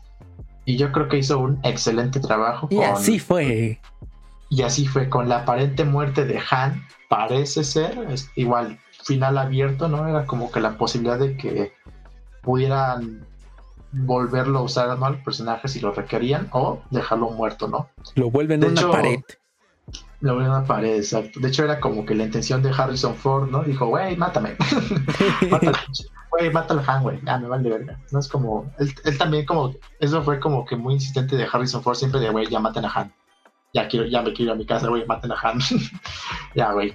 Y George Lucas dijo, va, güey, no estoy seguro, güey, vamos a darle un, destino, ¿no? A Han medio trágico, ambiguo de que si sobrevive o no. Pero fírmate un contrato, un contrato en caso de que quieras que vuelva, güey. Dijo, va. Este, y es cuando lo congelan en carbonita, ¿no? Y dice, puta, güey, la mejor, el mejor ejemplo de por qué Han es macho alfa, güey. Han es ídolo, este, el güey debería escribir un libro de cómo ligar, güey, fácilmente, cómo ser macho alfa, güey, esa escena donde están a punto de meter a Han en el pozo, ¿no? De congelación. Y Leia este, está muriéndose, bueno, muriéndose literalmente, ¿no? Está despavorida de que van a matar a su amado. Y Leia literalmente le dice, I love you. Y Han le dice, lo sé. Lo sé. Entonces, qué match, qué cabrón, qué cabrón el Han, dices. clases de, cómo ligar con Han Solo. Sí, de clases de cómo acertar tu, tu dominancia. no sé si esa palabra exista. tu posición dominante, pues, en una relación. Si dices, ¡pau! Dices, puta, qué hombre. Este. ya, si, ya si fuera güey, yo sí, yo, sí me derretía, güey. Después de escuchar eso, yo sí diría, ay, cabrón. A pesar de que estuviera a punto de morirse, güey. Te avientas con él. Me dice eso a mi amado y yo, puta, qué cabrón. Qué cabrón. No mames, no me la creo que me haya dicho eso. Cásate conmigo, cabrón. Cásate conmigo. Qué confianza en sí mismo. Esa, esa, la segunda película, bueno, la quinta película es una. es, es muy buena. El hecho de este de que, pues, Luke y Luke, esta, este Han Solo y Leia ya empiezan como a tener esa, esa relación, porque en la primera había relación, pero muy por encimita, ¿no? Porque pues se querían, pero no mucho. Sí, pues como que igual no había interés romántico, parece por ninguno de los tres. De hecho, parece, al principio parecía ser, güey, que Luke iba a ser el interés romántico de Leia, porque acuérdate que cuando le muestran el holograma, ella dice, ay, ¿quién es esa chica tan hermosa, no, güey? Nunca había visto a nadie igual, güey. Como que igual Luke ya le llama visualmente así como, oh, no, está guapísima. Le llama a su hermana. Ajá, exacto, a su, a su, que no sabe que es su hermana. Que, hablando de hermanos, hablando de cosas de Alabama y Monterrey, este. Eh, eh, de hecho, eso como que. Yo creo que ya en la segunda película, güey, se decidieron como que ir por esa trama de los hermanos y decidir que eh, Leia fuera mejor el, interés romántico de Han. De Han, sí. Y por, y por, eso, como que tiene esta escena del beso, de que Leia le da, después de que Han rescata a Luke de la nevada en Hot y Luke se tiene que meter pues en las pinches entrañas de su caballo, su caballo amor fue esa chingadera, este, que no sé cómo se llama, este, se, pues este, como que Leia y Han se la pasan discutiendo, pero como que hay esa tensión romántica, esa tensión sexual, y, y Leia como que para darle celos le da un beso en el hocico a Luke, le planta un pico así, órale, cabrón. Este, y Luke dice a toda madre. Yo no me quejo. Vaya situación. Que vaya situación cuando en la tercera película, bueno, en la sexta película se enteran que son hermanos. Que fíjate que como que nunca lo, nunca lo vuelven a mencionar, güey. No, o sea, como que esa, esa escena desapareció. Sí, es como que, como que somos hermanos, güey. no sé si a lo mejor a Luke se le pasó por la mente. Puta, me plantó un beso, güey. Mm. Chinga madre. Mejor ni se lo menciona, bueno, vamos a hacer esto más incómodo. Mejor no. Ahí, ahí muere. Ahí muere, güey. Al fin y al cabo fue un piquito y no fue nada más, güey. Qué bueno que no pasó. Sí, que hasta esa película realmente lo saben. Ya la última de esta trilogía. Porque, pues aquí en la, en la segunda, Luke sabe que, que, que es hijo de, del malo, ¿no? Ajá. Esa... se entera por fin que, es padre de. que es padre. Que, es hijo, de, Darth Vader. Esa mítica escena de yo soy tu padre. Que. Y, y, Luke gritando, ¿no? Ajá. No. nah, O sea, ahí nada más Luke sabe que es hijo de, de Darth Vader. Y empieza a tener miedo porque puede tener. Este. El lado oscuro, del lado oscuro de la fuerza se va con nuestro queridísimo Yoda a entrenar. Bueno, primero va, primero va a entrenar, güey, y después ya se entera lo de, lo de Sí, primero es lo de Yoda. Hay una escena, güey, que me lo plantea. Que fíjate que es una escena que mucha gente, no mucha gente se acuerda, güey.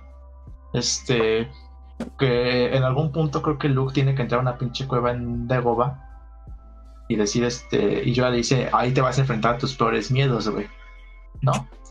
Este, y dentro de esa cueva, ¿no? Hay como que una alucinación de Darth Vader.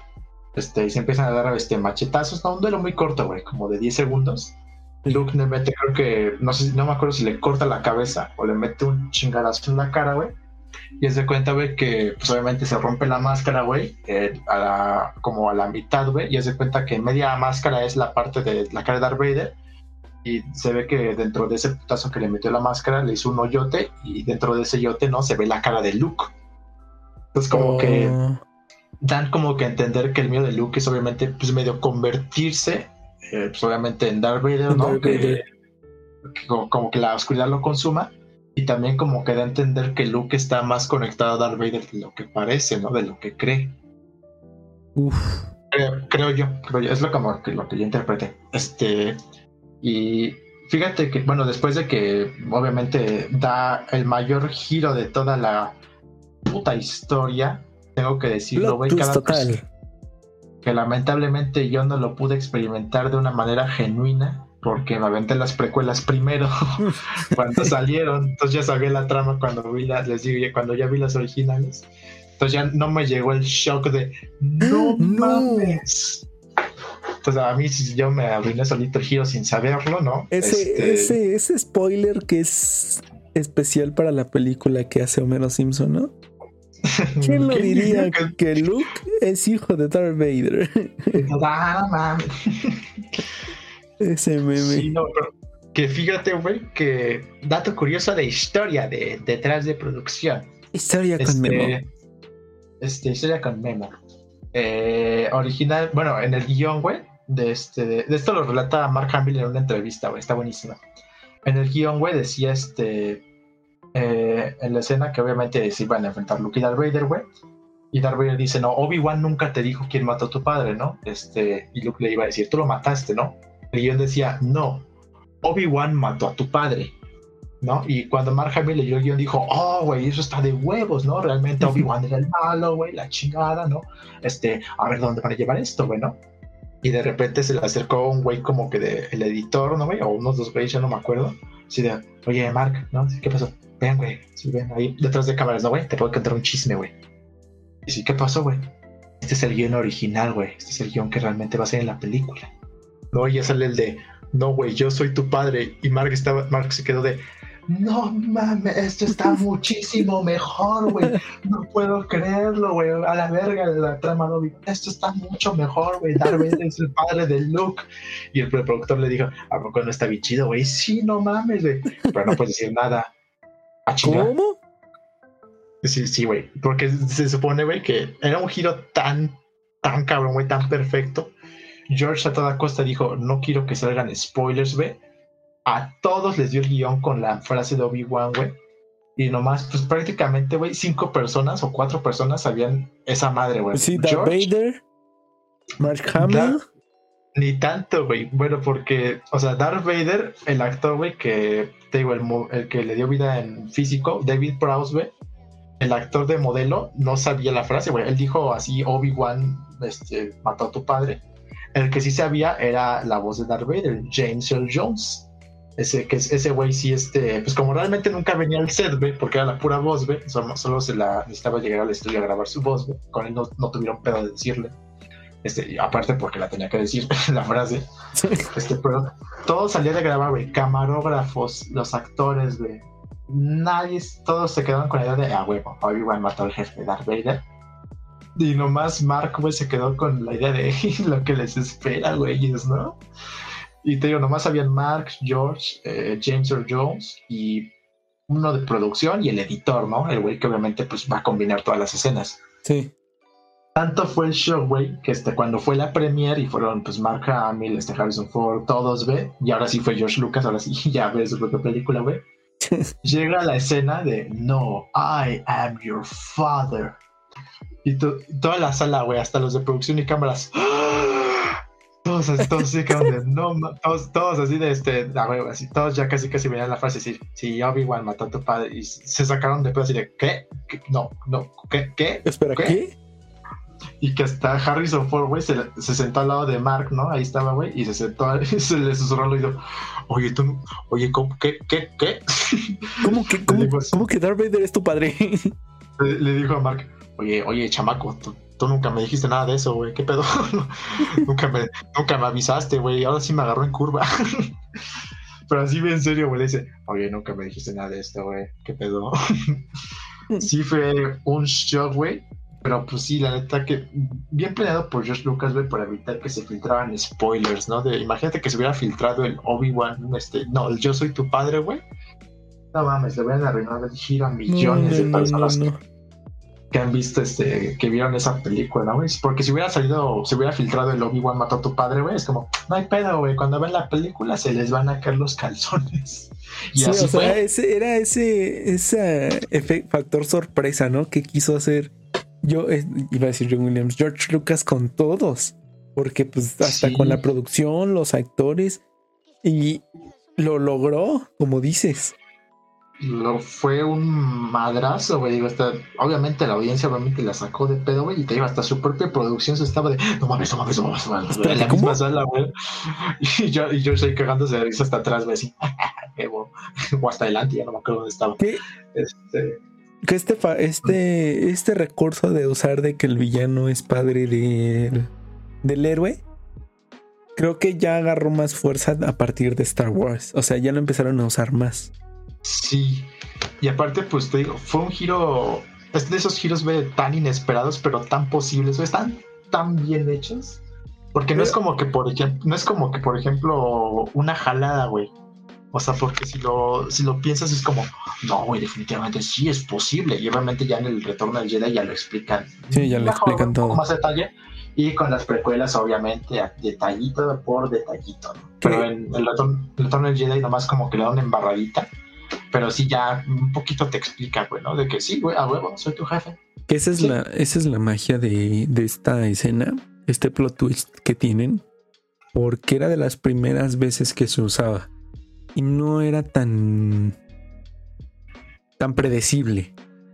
Exacto, güey. No era tan predecible. Entonces, actualmente ves una película y, y, ves como que es, el villano tiene algún interés por el héroe y todo eso y dices, ah, este güey es su padre. Ajá. y resulta que sí. nunca tendieron realmente indicios de que este podría haber sido eso bueno, de que el villano sería el padre de, en este caso, del héroe, güey.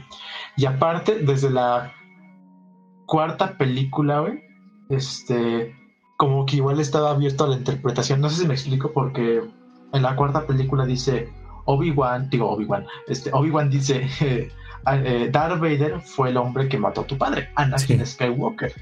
Y ya en la sexta película que Obi-Wan aparece como fantasma, sí dice, sí dice, claro, güey, yo sigo manteniendo mi postura. Darth Vader mató a Anakin Skywalker. Desde cierto punto de desde cierto punto de desde vista. cierto punto.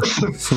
Desde cierto punto, Darth Vader fue el lado malo de tu padre, que se chingó a Anakin Skywalker, que el lado bueno. Y, que, que, ya después en la, en la precuela, en las precuelas dice, explican eso más como la metáfora esta de que pues Darth Vader mató a Anakin, ¿no?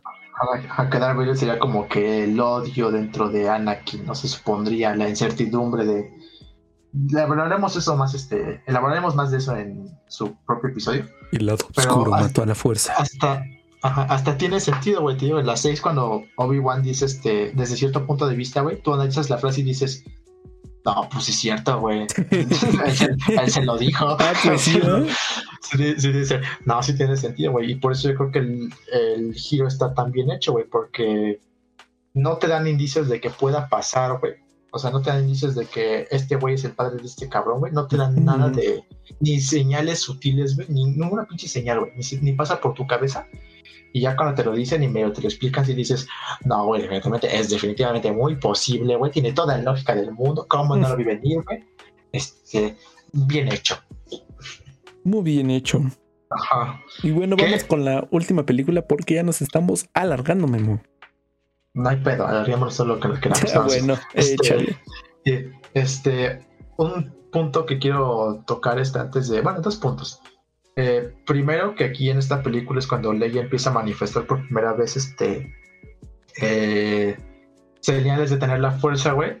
Al final cuando Luke cae al vacío después de enfrentarse a Darth Vader, ¿no? Decide no me voy a unir a ti. Y cae por un pinche tubito y queda colgando por una antena, güey. Leia lo presiente, dice, ay, güey, Luke está por aquí, güey. A huevo, está arriba. Y como que yo creo que empezaron como que a dar el guiño de que estos güeyes están conectados de una manera especial, en este caso hermanos, no romántico. Yo creo que desde ahí como que lo tenían planeado de que fueran hermanos, creo yo, no estoy seguro. De hecho, la escena del beso está muy rara. No hay pedo. Este, yo no juzgo, no, no es cierto. Cada quien, ¿verdad? Hay cada quien sus pedos. Este, y fíjate que hay un personaje que quiero mencionar, güey, este, porque tiene paralelas con otro personaje de, otra trilogía. Igual aquí de Star Wars, güey. Estoy hablando del mismísimo Boba Fett. Boba Fett. Que es, a mi opinión, güey, el personaje con el mejor diseño de toda la saga. fácil, güey, el diseño de ese, el diseño mandaloriano de la armadura mandaloriana es súper chingón, güey. Toda la película, pues, mm, dice, no es mamada, güey. Dice solo cuatro líneas en toda la película, güey. Boba solo dice cuatro frases en toda la película. en todo su tiempo de pantalla, güey. Y como que lo hacen ver, pues, muy misterioso, ¿no? Este caso recompensa silencioso, intimidante, porque se va a hacer muy bien su chamba. Este. Pero fíjate que fue muy desaprovechado, güey. Digo, como que en esta película está bien su rol, güey. Es muy este. Como que a las casas recompensas no le daban tanto, tanto rol. Star Wars no les daba tanto protagonismo, digámoslo así. Era como pues, el que le pagaban para matar a alguien y nada más. Porque, digamos, aquí en la trilogía, pues si salía y todos, y como dices, solo dijo cuatro líneas y ya hizo su papel, hizo lo que tenía que hacer y ya. Nos vamos a la trilogía de las precuelas. E igual, nada más sale Jango Fett. Es Jango Fett, creo que sí, ¿no? Sí. Y pues este hecho de que manda a matar a, esta Padme. Padme. Y, y, todo esto, y también hasta ahí. Entonces. Sí, pero fíjate, bueno, a lo que quiero, a lo que quiero llegar, güey, es que siempre, güey, en cada trilogía hay un personaje con el diseño más mamalón, güey, con un chingo de potencial. Que en la primera película que sale, güey, no le dan mucho rol porque parece ser que en la siguiente le van a dar su escena chingona, güey, no su momento. Y lo desaprovechan completamente, güey. Sí. porque con Boba Fett, güey, te digo, en su rol en el Imperio contraataca a mí se me hace perfecto, güey. Vino a lo que vino, güey. Y parece ser que, te digo, él se lleva a Han Solo, güey, en su nave, güey. Parece ser que va a ser un villano secundario en la siguiente película. Este, y ya cuando llega las, el retorno del Jedi, güey, él se ve varias veces en el Palacio de Java donde está Han, güey. Parece ser que va a tener una escena chingona, güey, en la escena de la fosa de Sarlacc, cuando por fin sale con el jetpack, güey, a atacar a, Luke, güey. Y de, de pura cagada, güey, por un putazo accidental de Han, güey, al güey lo termina matando. el güey se termina cayendo. Así, güey, ni siquiera tuvo una escena de chingona de batalla, güey, con Luke o con alguien más, ¿no, güey? Con Han, ¿no, güey? Que sería como que con... Creo que se debió en algún punto tener una, un duelo chingón con Han porque pues era el güey que lo congeló, ¿no? El enemigo de él. Y por pura cagada, güey, lo terminan matando de una manera ridícula, güey. O sea, le terminan dando un putazo en el jetpack, güey, sale volando y cae al pinche pozo. Y grita, ¡ah! Ah. Y ya, güey. ¡ah! Y ya, güey, se muera la chingada. Se lo comen. Y lo, y lo mismo pasa, güey, con la Capitana Phasma en la nueva trilogía, güey. Este pasa con Darth Maul en las precuelas. Las precuelas. Y para mi parecer, me parece con el general Grievous. O sea, personajes, güey, que dices, estos güeyes son súper intimidantes y un diseño chingón, güey. Parece que van a tener un, rol, no, a lo mejor no bien vergas, güey, pero importante, ¿no? Van a tener una relevancia, güey. Y los terminan matando en China. Que bueno, creo que para mí, de los mejores villanos que tiene Star Wars, sin duda es el general Grievous. A mí también. Creo que, o sea, no sé por qué, pero como que el, el mismo fandom no le no lo. No le da amor al general Grievous. en general no le dan ese amor porque es de los mejores villanos que tiene Star Wars. Ya lo hablamos en un capítulo pasado, creo. Creo que sí. O fue en persona, o fue en privado, ya no me acuerdo. No recuerdo, pero una vez lo hablamos de que es uno de los personajes más sádicos que tiene Star Wars. Sí, con todo eso de que le roba los. Es un puto asesino de Jedi. no, no, no. Este, aparte de que se supone que es el comandante del ejército droide, no, aparte de ser un político, es un güey asesino, ¿no? Este, eh, un político galáctico, obviamente, ¿no? Que, ahí está en la Cámara de Diputados ahí, aprobando leyes, ¿no? Este, derechos humanos de los droides, derechos de los droides, no, es nomás no. Este, y sí, o sea, es un puto asesino de Jedi, güey. Se queda con los sables de sus víctimas y él mismo los utiliza para asesinar a otros Jedi. Y dices, ese güey es un loco. Sí, y, como dices, lo desaprovecharon muy feo en, la, en las precuelas. O sea, en las, en las películas y hasta en, hasta en la serie de los clones en 3D, güey. Este, ya no me acuerdo mucho, ya la vi hace muchos años, güey, pero yo me acuerdo que tuvo un episodio muy chingón, ese güey, lo hablaré más después este, en las precuelas, ¿no? Para no de, despegarnos tanto. Pero es este en la película de la venganza de los Sith lo hicieron ver como pues un güey muy ruco, la neta, un, güey medio muy madreado, güey. Su escena de pelea no estuvo tan chida. Y ya, güey, te digo, ese fue su rol. O en la serie de Clone Wars de Takakovsky, la que era como que en 2D, ese güey era la puta bestia, pero te digo, como que lo nerfearon, ¿no? Lo hicieron más, este, más débil. Sí, y igual, lo, mismo pasa con, sin contar su rol en la guerra de los clones, ¿ve? En el show. Este, si fuera por las puras películas, ¿ve? Darth Maul igual como Boba Fett, ¿ve? Personaje súper desaprovechado, güey. Parecía ser un, a pesar de que le dieron su momento de gloria con, en el duelo de el Duel of the Fates, ¿no? El Duel of the este, Fates. Duel of Fates. Duel of the Fates. Al final de la este, película, que es básicamente el duelo más épico de toda la saga, me parece. Mm. Este, afortunadamente ese güey sí dio su momento de gloria, güey, pero sí tenía, ¿estás de acuerdo que el güey hubiera tenido potencial para aparecer al menos tenía hasta la mucho potencial, o sea... Yo creo que hasta se repitieron de matarlo, güey, por eso, spoiler, este, si no vieron la Guerra de los Clones, la serie de 3D, lo revivieron en esa serie. Sí, ahí lo reviven. Lo reviven de alguna manera. Este, pero sí, como que hasta se arrepintieron y se arrepintieron y dijeron, verga, güey, es que este güey era muy querido por lo. Había generado mucha expectativa de, trailers y así, güey. Y ya lo matamos. Sí dijeron como, no, si la cagamos, güey. sí, este, eh, Star Wars ha desaprovechado muchos, muchos, muchos personajes y le ha dado mucho protagonismo a personajes que la verdad no lo merecen. Que la verdad están de más. Jar Jar Binks, de los peores personajes que tiene Star Wars. Rose, este, es un personaje, Rose es un personaje muy necesario y muy aburrido de las secuelas, llegará igual su momento. Este, pero sí, tengo como que ese síndrome de tener un personaje con un diseño mamaloncísimo, güey, como que mucho potencial, que lo maten, güey, así luego, luego, o no le den su momento de gloria. Sí, simplemente es, pues, no sé, o sea, ¿por qué lo harán? O sea, hay personajes tan buenos que. es, que es algo que. Es algo que suele pasar, güey, porque yo creo que a lo mejor ni, ni los escritores dijeron, verga, ves que no esperábamos que este güey fuera tan querido, ¿no, güey? O que hubiera tenido un impacto tan, tan popular en todo el fandom, güey. Porque ocurrió, creo que Muchas veces no le no los meten como relleno para parte de esta historia para conectar ciertas cosas. Sí, o como es como el villano de la película 1, de la película 2 y la película 3. ¿no? no, le ven tanto potencial como para ser el villano de las tres películas. Y hasta que los matan, o es como que sí se dieron cuenta de ching, güey. Sí.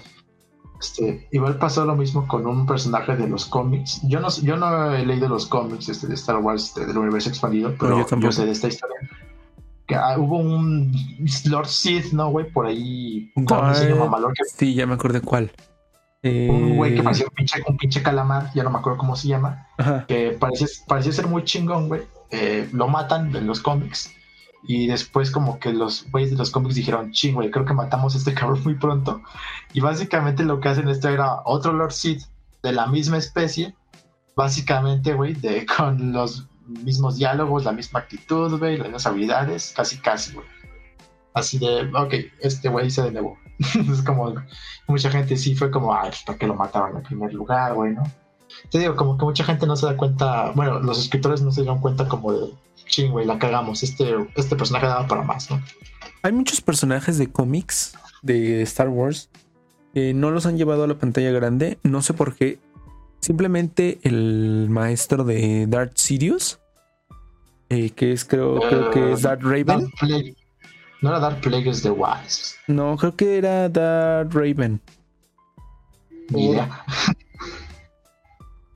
Sí, creo que sí. Porque este. Él. En las precuelas, spoiler, antes estamos hablando mucho de las precuelas y no de lo que tenemos que hablar.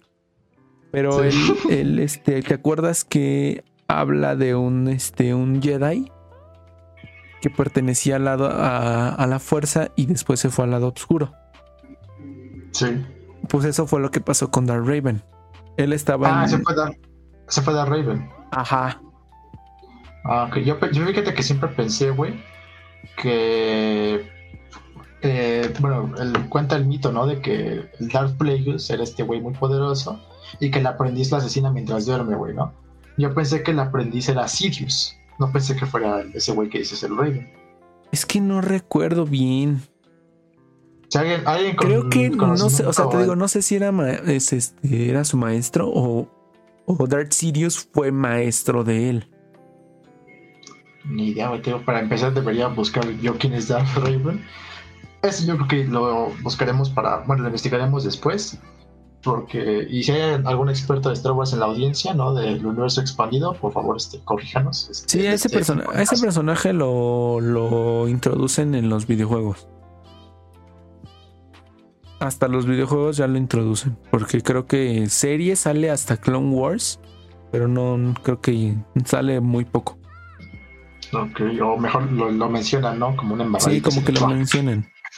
Ese güey lleno. Pero bueno, este, ya para no distraernos tanto, vamos con la última película de la saga: El retorno del Jedi. El retorno.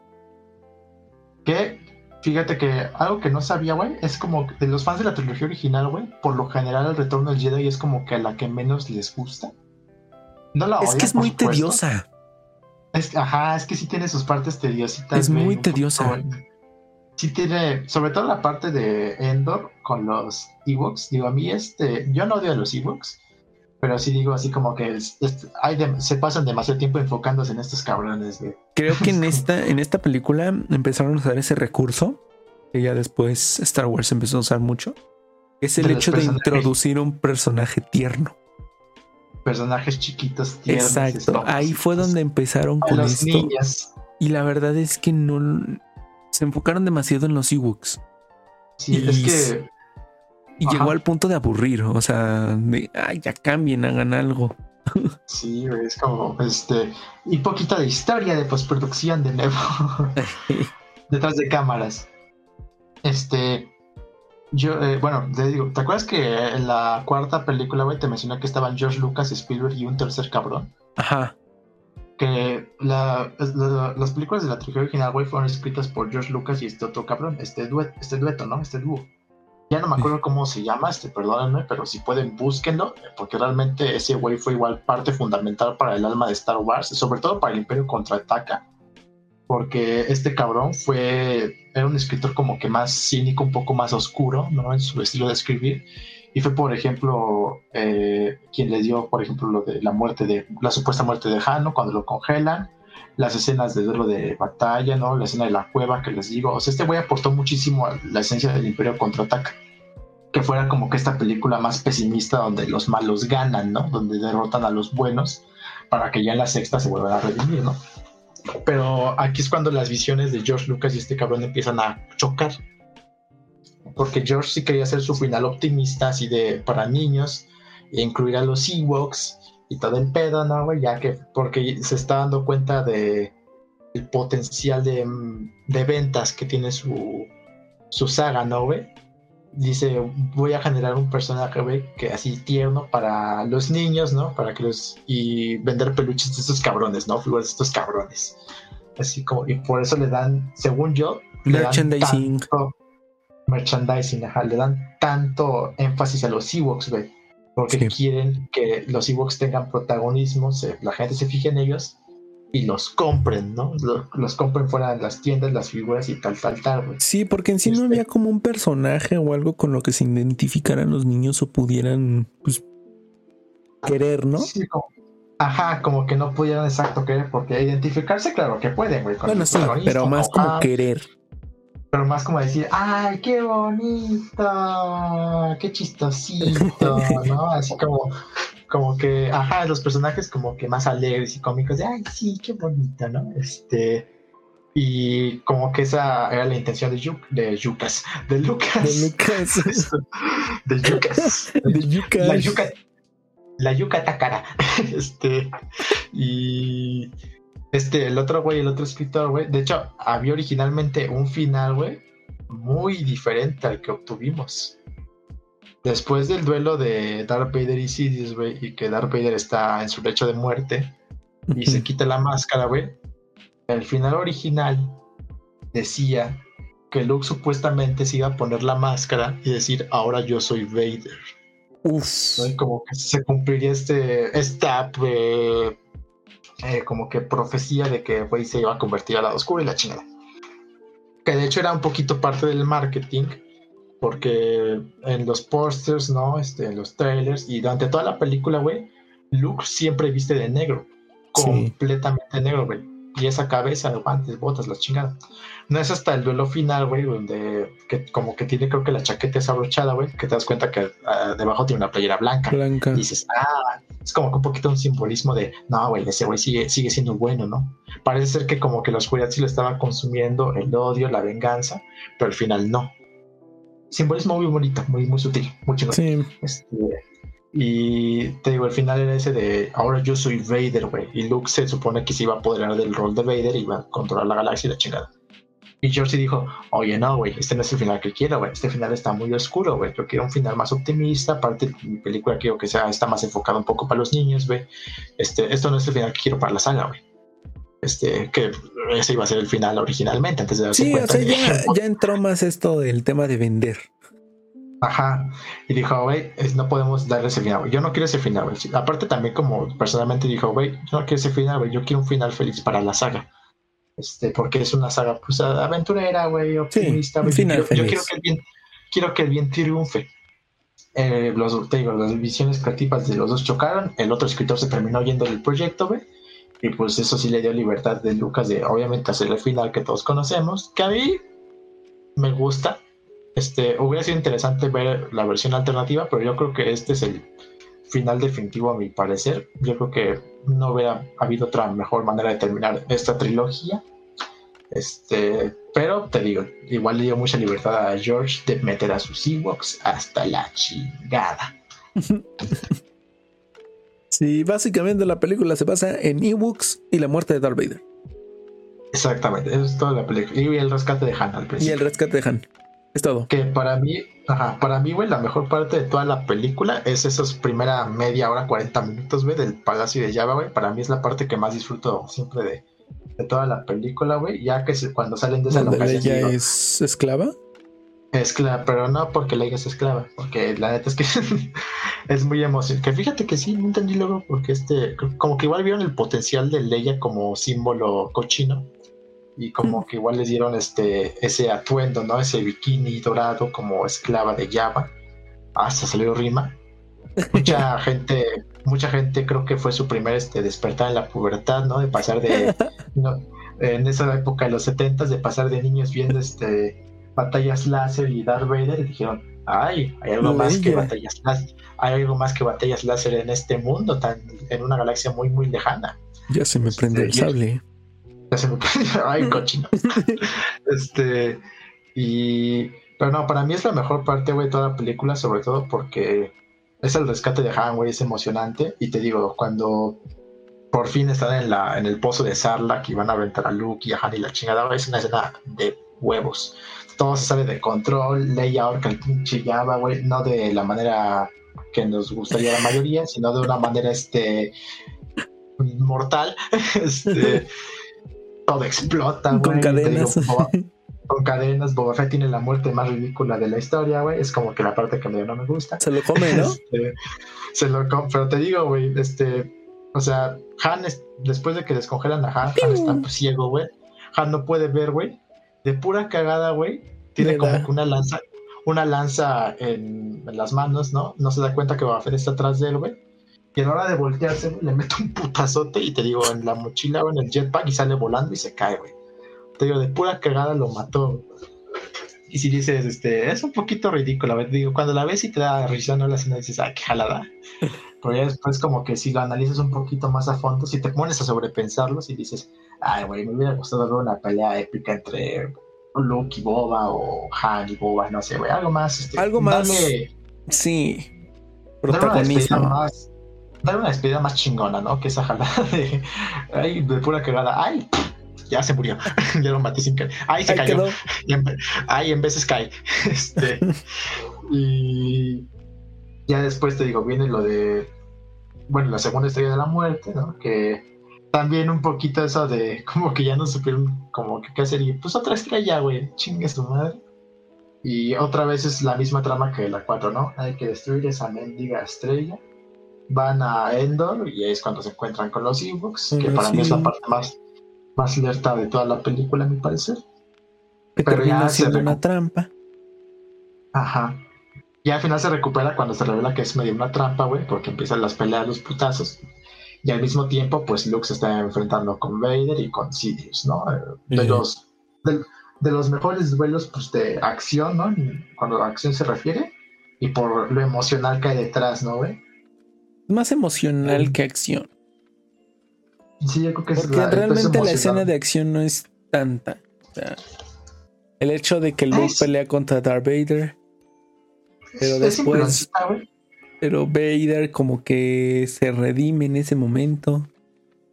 sí, eso es como que lo. Y, saca su casta y mata a Sidious. Sí, es como. creo que quizá el momento más emotivo de toda la saga, güey, la redención de. Bueno, de. No de la saga, sino de esta trilogía. Esta trilogía. La redención de. La redención de Vader, güey. Sí, creo que sí. Sí, ya como regresa Anakin Skywalker, güey. Y pues sí, lamentablemente Vader es dañado en, la batalla y pues también muere, ¿no? este, que yo me acuerdo la primera vez que vi esa escena, güey, este, yo, diría, yo decía, ay, güey, no mames, ¿qué va a pasar, güey? ¿Qué va a pasar? ¿Qué va a pasar? Mm. Este, cuando Sirius está electrocutando a Luke y ya que Vader lo levanta y lo avienta por el pinche barranco de la muerte, o que chingado sabe, el factor. Sí, que lo lanza.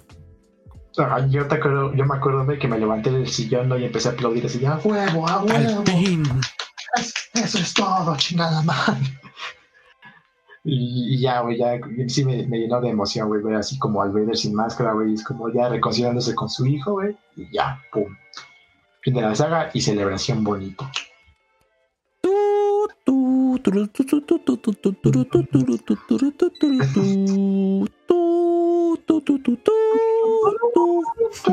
Pero sí, es la, es la más débil. A mi parecer, de esta trilogía. Ah, no es cierto. Al final suena el del, del salón. Son otro, son otro tema, güey. Bueno, en la celebración suena un pinche tema con voces de coro.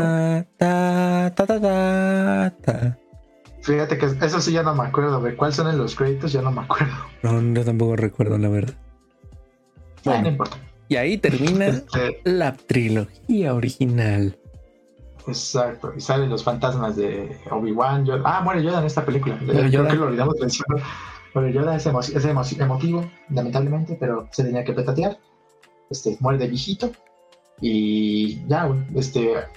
Eh, Vader admite que sí es su padre, güey. Obi-Wan también admite que Vader es su padre. Y ya, creo que esto. Salen, salen de fantasmas, celebran los Ewoks, salvaron a la galaxia. Sale Lando Calrissian. Y fin. Desde la quinta. Y fin. Es todo. Es todo.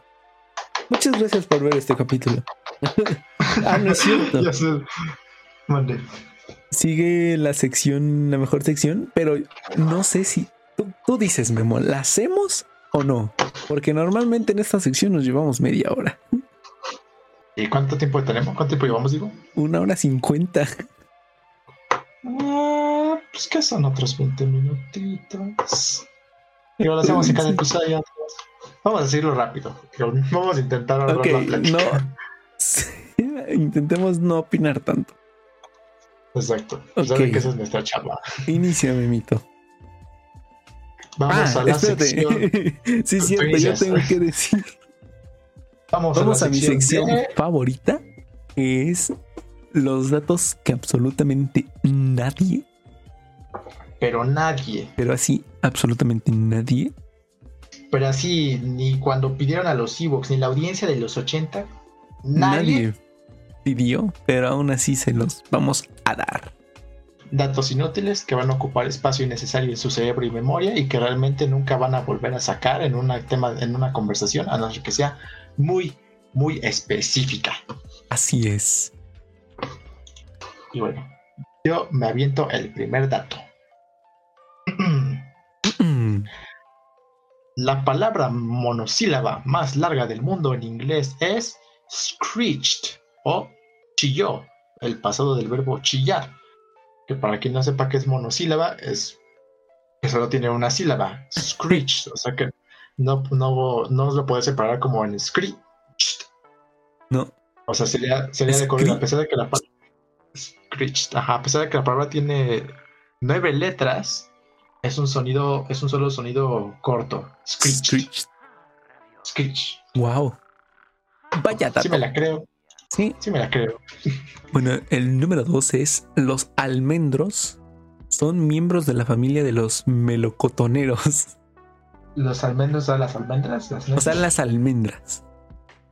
Mm, sí la veo posible porque, bueno, el hueso de un El melón, hueso. ¿no, güey? De- Ujú. el hueso sí tiene, parece mucho a una nuez, güey, a esa semilla, ¿no? De Pero los el pinos, melocotón entonces- es un durazno, Memo.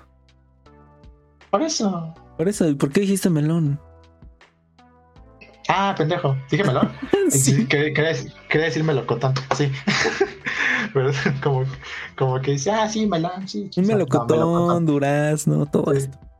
Chabacano, todas esas pedas de la familia de melocotoneros, sí tienen el mismo, bueno, un hueso muy similar a una Muy nuez o una similar a una almendra. almendra, sí. Entonces, lo veo definitivamente posible. Sí. Número 3, obvio, ¿verdad? este, lo- número 3. Los gatos tienen 32 músculos en cada oreja. Muy posible, los gatos mueven mucho sus orejas. Eso sí, no sé cuántos tengamos nosotros. Bueno, no es músculo como tal, es, Es cartílago. Sí, porque no podemos mover en sí la oreja. Que eso me lleva a la pregunta, güey. ¿Los gatos pueden ejercitar sus orejas porque son músculos? O sea, los pueden trabajar y... ¿Podrían Este, tener mamada la oreja? Ajá, exacto, más la oreja, güey. No lo sé. No sabría, no sabría decirte yo tampoco. Y para no gastar tanto tiempo, voy a saltar mis teorías pendejas. Sigamos. Y vamos con otro felino que es los tigres. Tienen la piel a rayas, no solo el pelaje. O sea, si por ejemplo rapáramos un tigre en su piel, sí se vería rayas. Sin rayas. O- Vaya dato perturbador, perturbador diría Luisito Comunica. A ver, deja busco rápido, güey. El tigre pelado. tigre pelado. ¿Un tigre pelado? Tigre sin pelo. Ah, sí, güey, sí es cierto. La piel tigre- la tienen rayada. La piel la tienen rayada, güey. Órale, Wow. muy, muy, muy interesante. Yo pensé que iba a ser como que no, güey, de seguro el pelo todavía lo tienen muy corto, pero no. La piel la tienen rayada. ok, definitivamente creíble, comprobado. Me quedo muy satisfecho. Eh, Vas, Memo. X, X. No, vas tú, yo ya leí el de los tigres del norte. Ah, pendejo, tú lo leíste, ¿verdad? Dice, no, yo te estoy esperando a ti. A ver, número 5. En Inglaterra, al presidente de la Cámara no se le permite hablar. ¿Cómo? Ah. Sí, No, presidente, ¿no?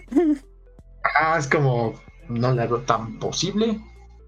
Digo, también es al presidente de la Cámara, yo creo que se debería considerar su opinión, ¿no? Sí, Bueno, ¿no? depende también de, de la Cámara, ¿no? Es como a lo mejor la Cámara de Diputados, Cámara de Senadores, no va a ser como, por ejemplo, la Cámara de, de, no sé, güey, de conserjes, es como, bueno, está bien ahí sí, ya, como que ¿Quién sabe? hace tanta falta.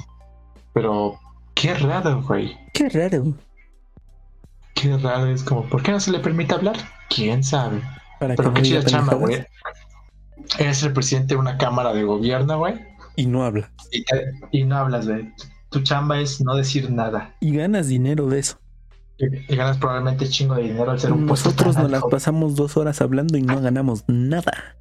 Nada. Exactamente. Y nuestros diputados se la pasan durmiendo en Y reuniones. ganan millones de pesos. Exactamente. Qué raro es el mundo, pero bueno, no vamos a meternos en temas políticos por ahora. Así es. Sigamos. Así que vamos con el último dato y es la memoria de un pez dorado es de 3 segundos. Vaya. Siempre dicen eso, ¿no? Que los peces tienen muy poca memoria, güey. Dory. Pero El 3 existidor. segundos de memoria. O sea, ¿tu pez no te conoce? Es lo que se, se me hace raro, güey. Es como ver. se mete un susto cada vez que te acercas a la pecera. ¿Quién eres tú, pendejo? Cada vez te, de- te desconoce, ¿no, güey? Ni siquiera se acuerda de cuando lo compraste, güey, ni de, ni de cuándo vino, güey. Ni cuando de de nació. mascotas. Ajá. Es como ver, yo supongo que será una memoria visual, ¿no? Es O porque sea, yo cada que, 3 por ejemplo, segundos nace y muere. Exacto, es como que pedo. Mm, No creo, creo que es como, te digo, la memoria visual y todo eso, porque no creo que se lo olvide, pues, como nadar, güey, como comer, como. Bueno, sí, sí, es cierto. Porque si no, pues ya estaría como que nomás he tirado a lo pendejo, olvidando y recordando, olvidando y recordando, olvidando y recordando, olvidando y ¿Te imaginas que se le olvide cómo nadar? No, más, de ahí se quedó, bye, bye, bye, auxilio, ¿por qué me estoy hundiendo? Tres segundos después, ay, ay, ay. Ay, ay, ay, cabrón, cabrón. Ah, sí está muy. Está muy raro ese pedo. te digo, no, no, no, sé si sería como, te digo, memoria visual de que se acuerden qué comieron ayer, güey, o quiénes son. Pero yo, yo, creo que no olvidan, por ejemplo, sus funciones biológicas, ¿no? Este, sí. Ay, peces se pasan de Luego lo compro. Ese sí me gustaría comprobar. Ese está muy sí, interesante. Bárbaro. Y pues ya, creo que es todo hasta hoy, Memo. Un episodio que quedó bastante largo. Bastante larguito, con mucho que discutir. Y La creo verdad, que... estos capítulos especiales van a ser larguitos. Eh... Hay demas, demasiado de qué hablar. Demasiado. Creo que hasta nos va, a nos va, a pasar en los episodios de las hasta de las secuelas y precuelas que vamos a terminar igual hablando de la original, ¿no? Pero bueno, creo que es todo por hoy. Muchas gracias a ese espectador que estuvo y a Farid por habernos dado, eh, por habernos seguido. Hasta ahora nos siguió Farid Memo.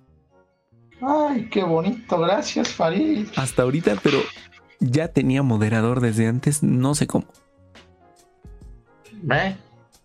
Ni idea. Ni idea. Yo no sé para, yo no estoy para cuestionar eso. Pero bueno, este, nos quedamos, este, yo creo que Mm, con ganas de a lo mejor discutir más, pero la neta es que ya se estaba haciendo muy largo el episodio. Sí. No se preocupen, tenemos todo este mes para discutir sobre Star Wars y todo probablemente este. vayamos, como lo hicimos en este episodio, vayamos a empalmar las trilogías entre sí sin querer.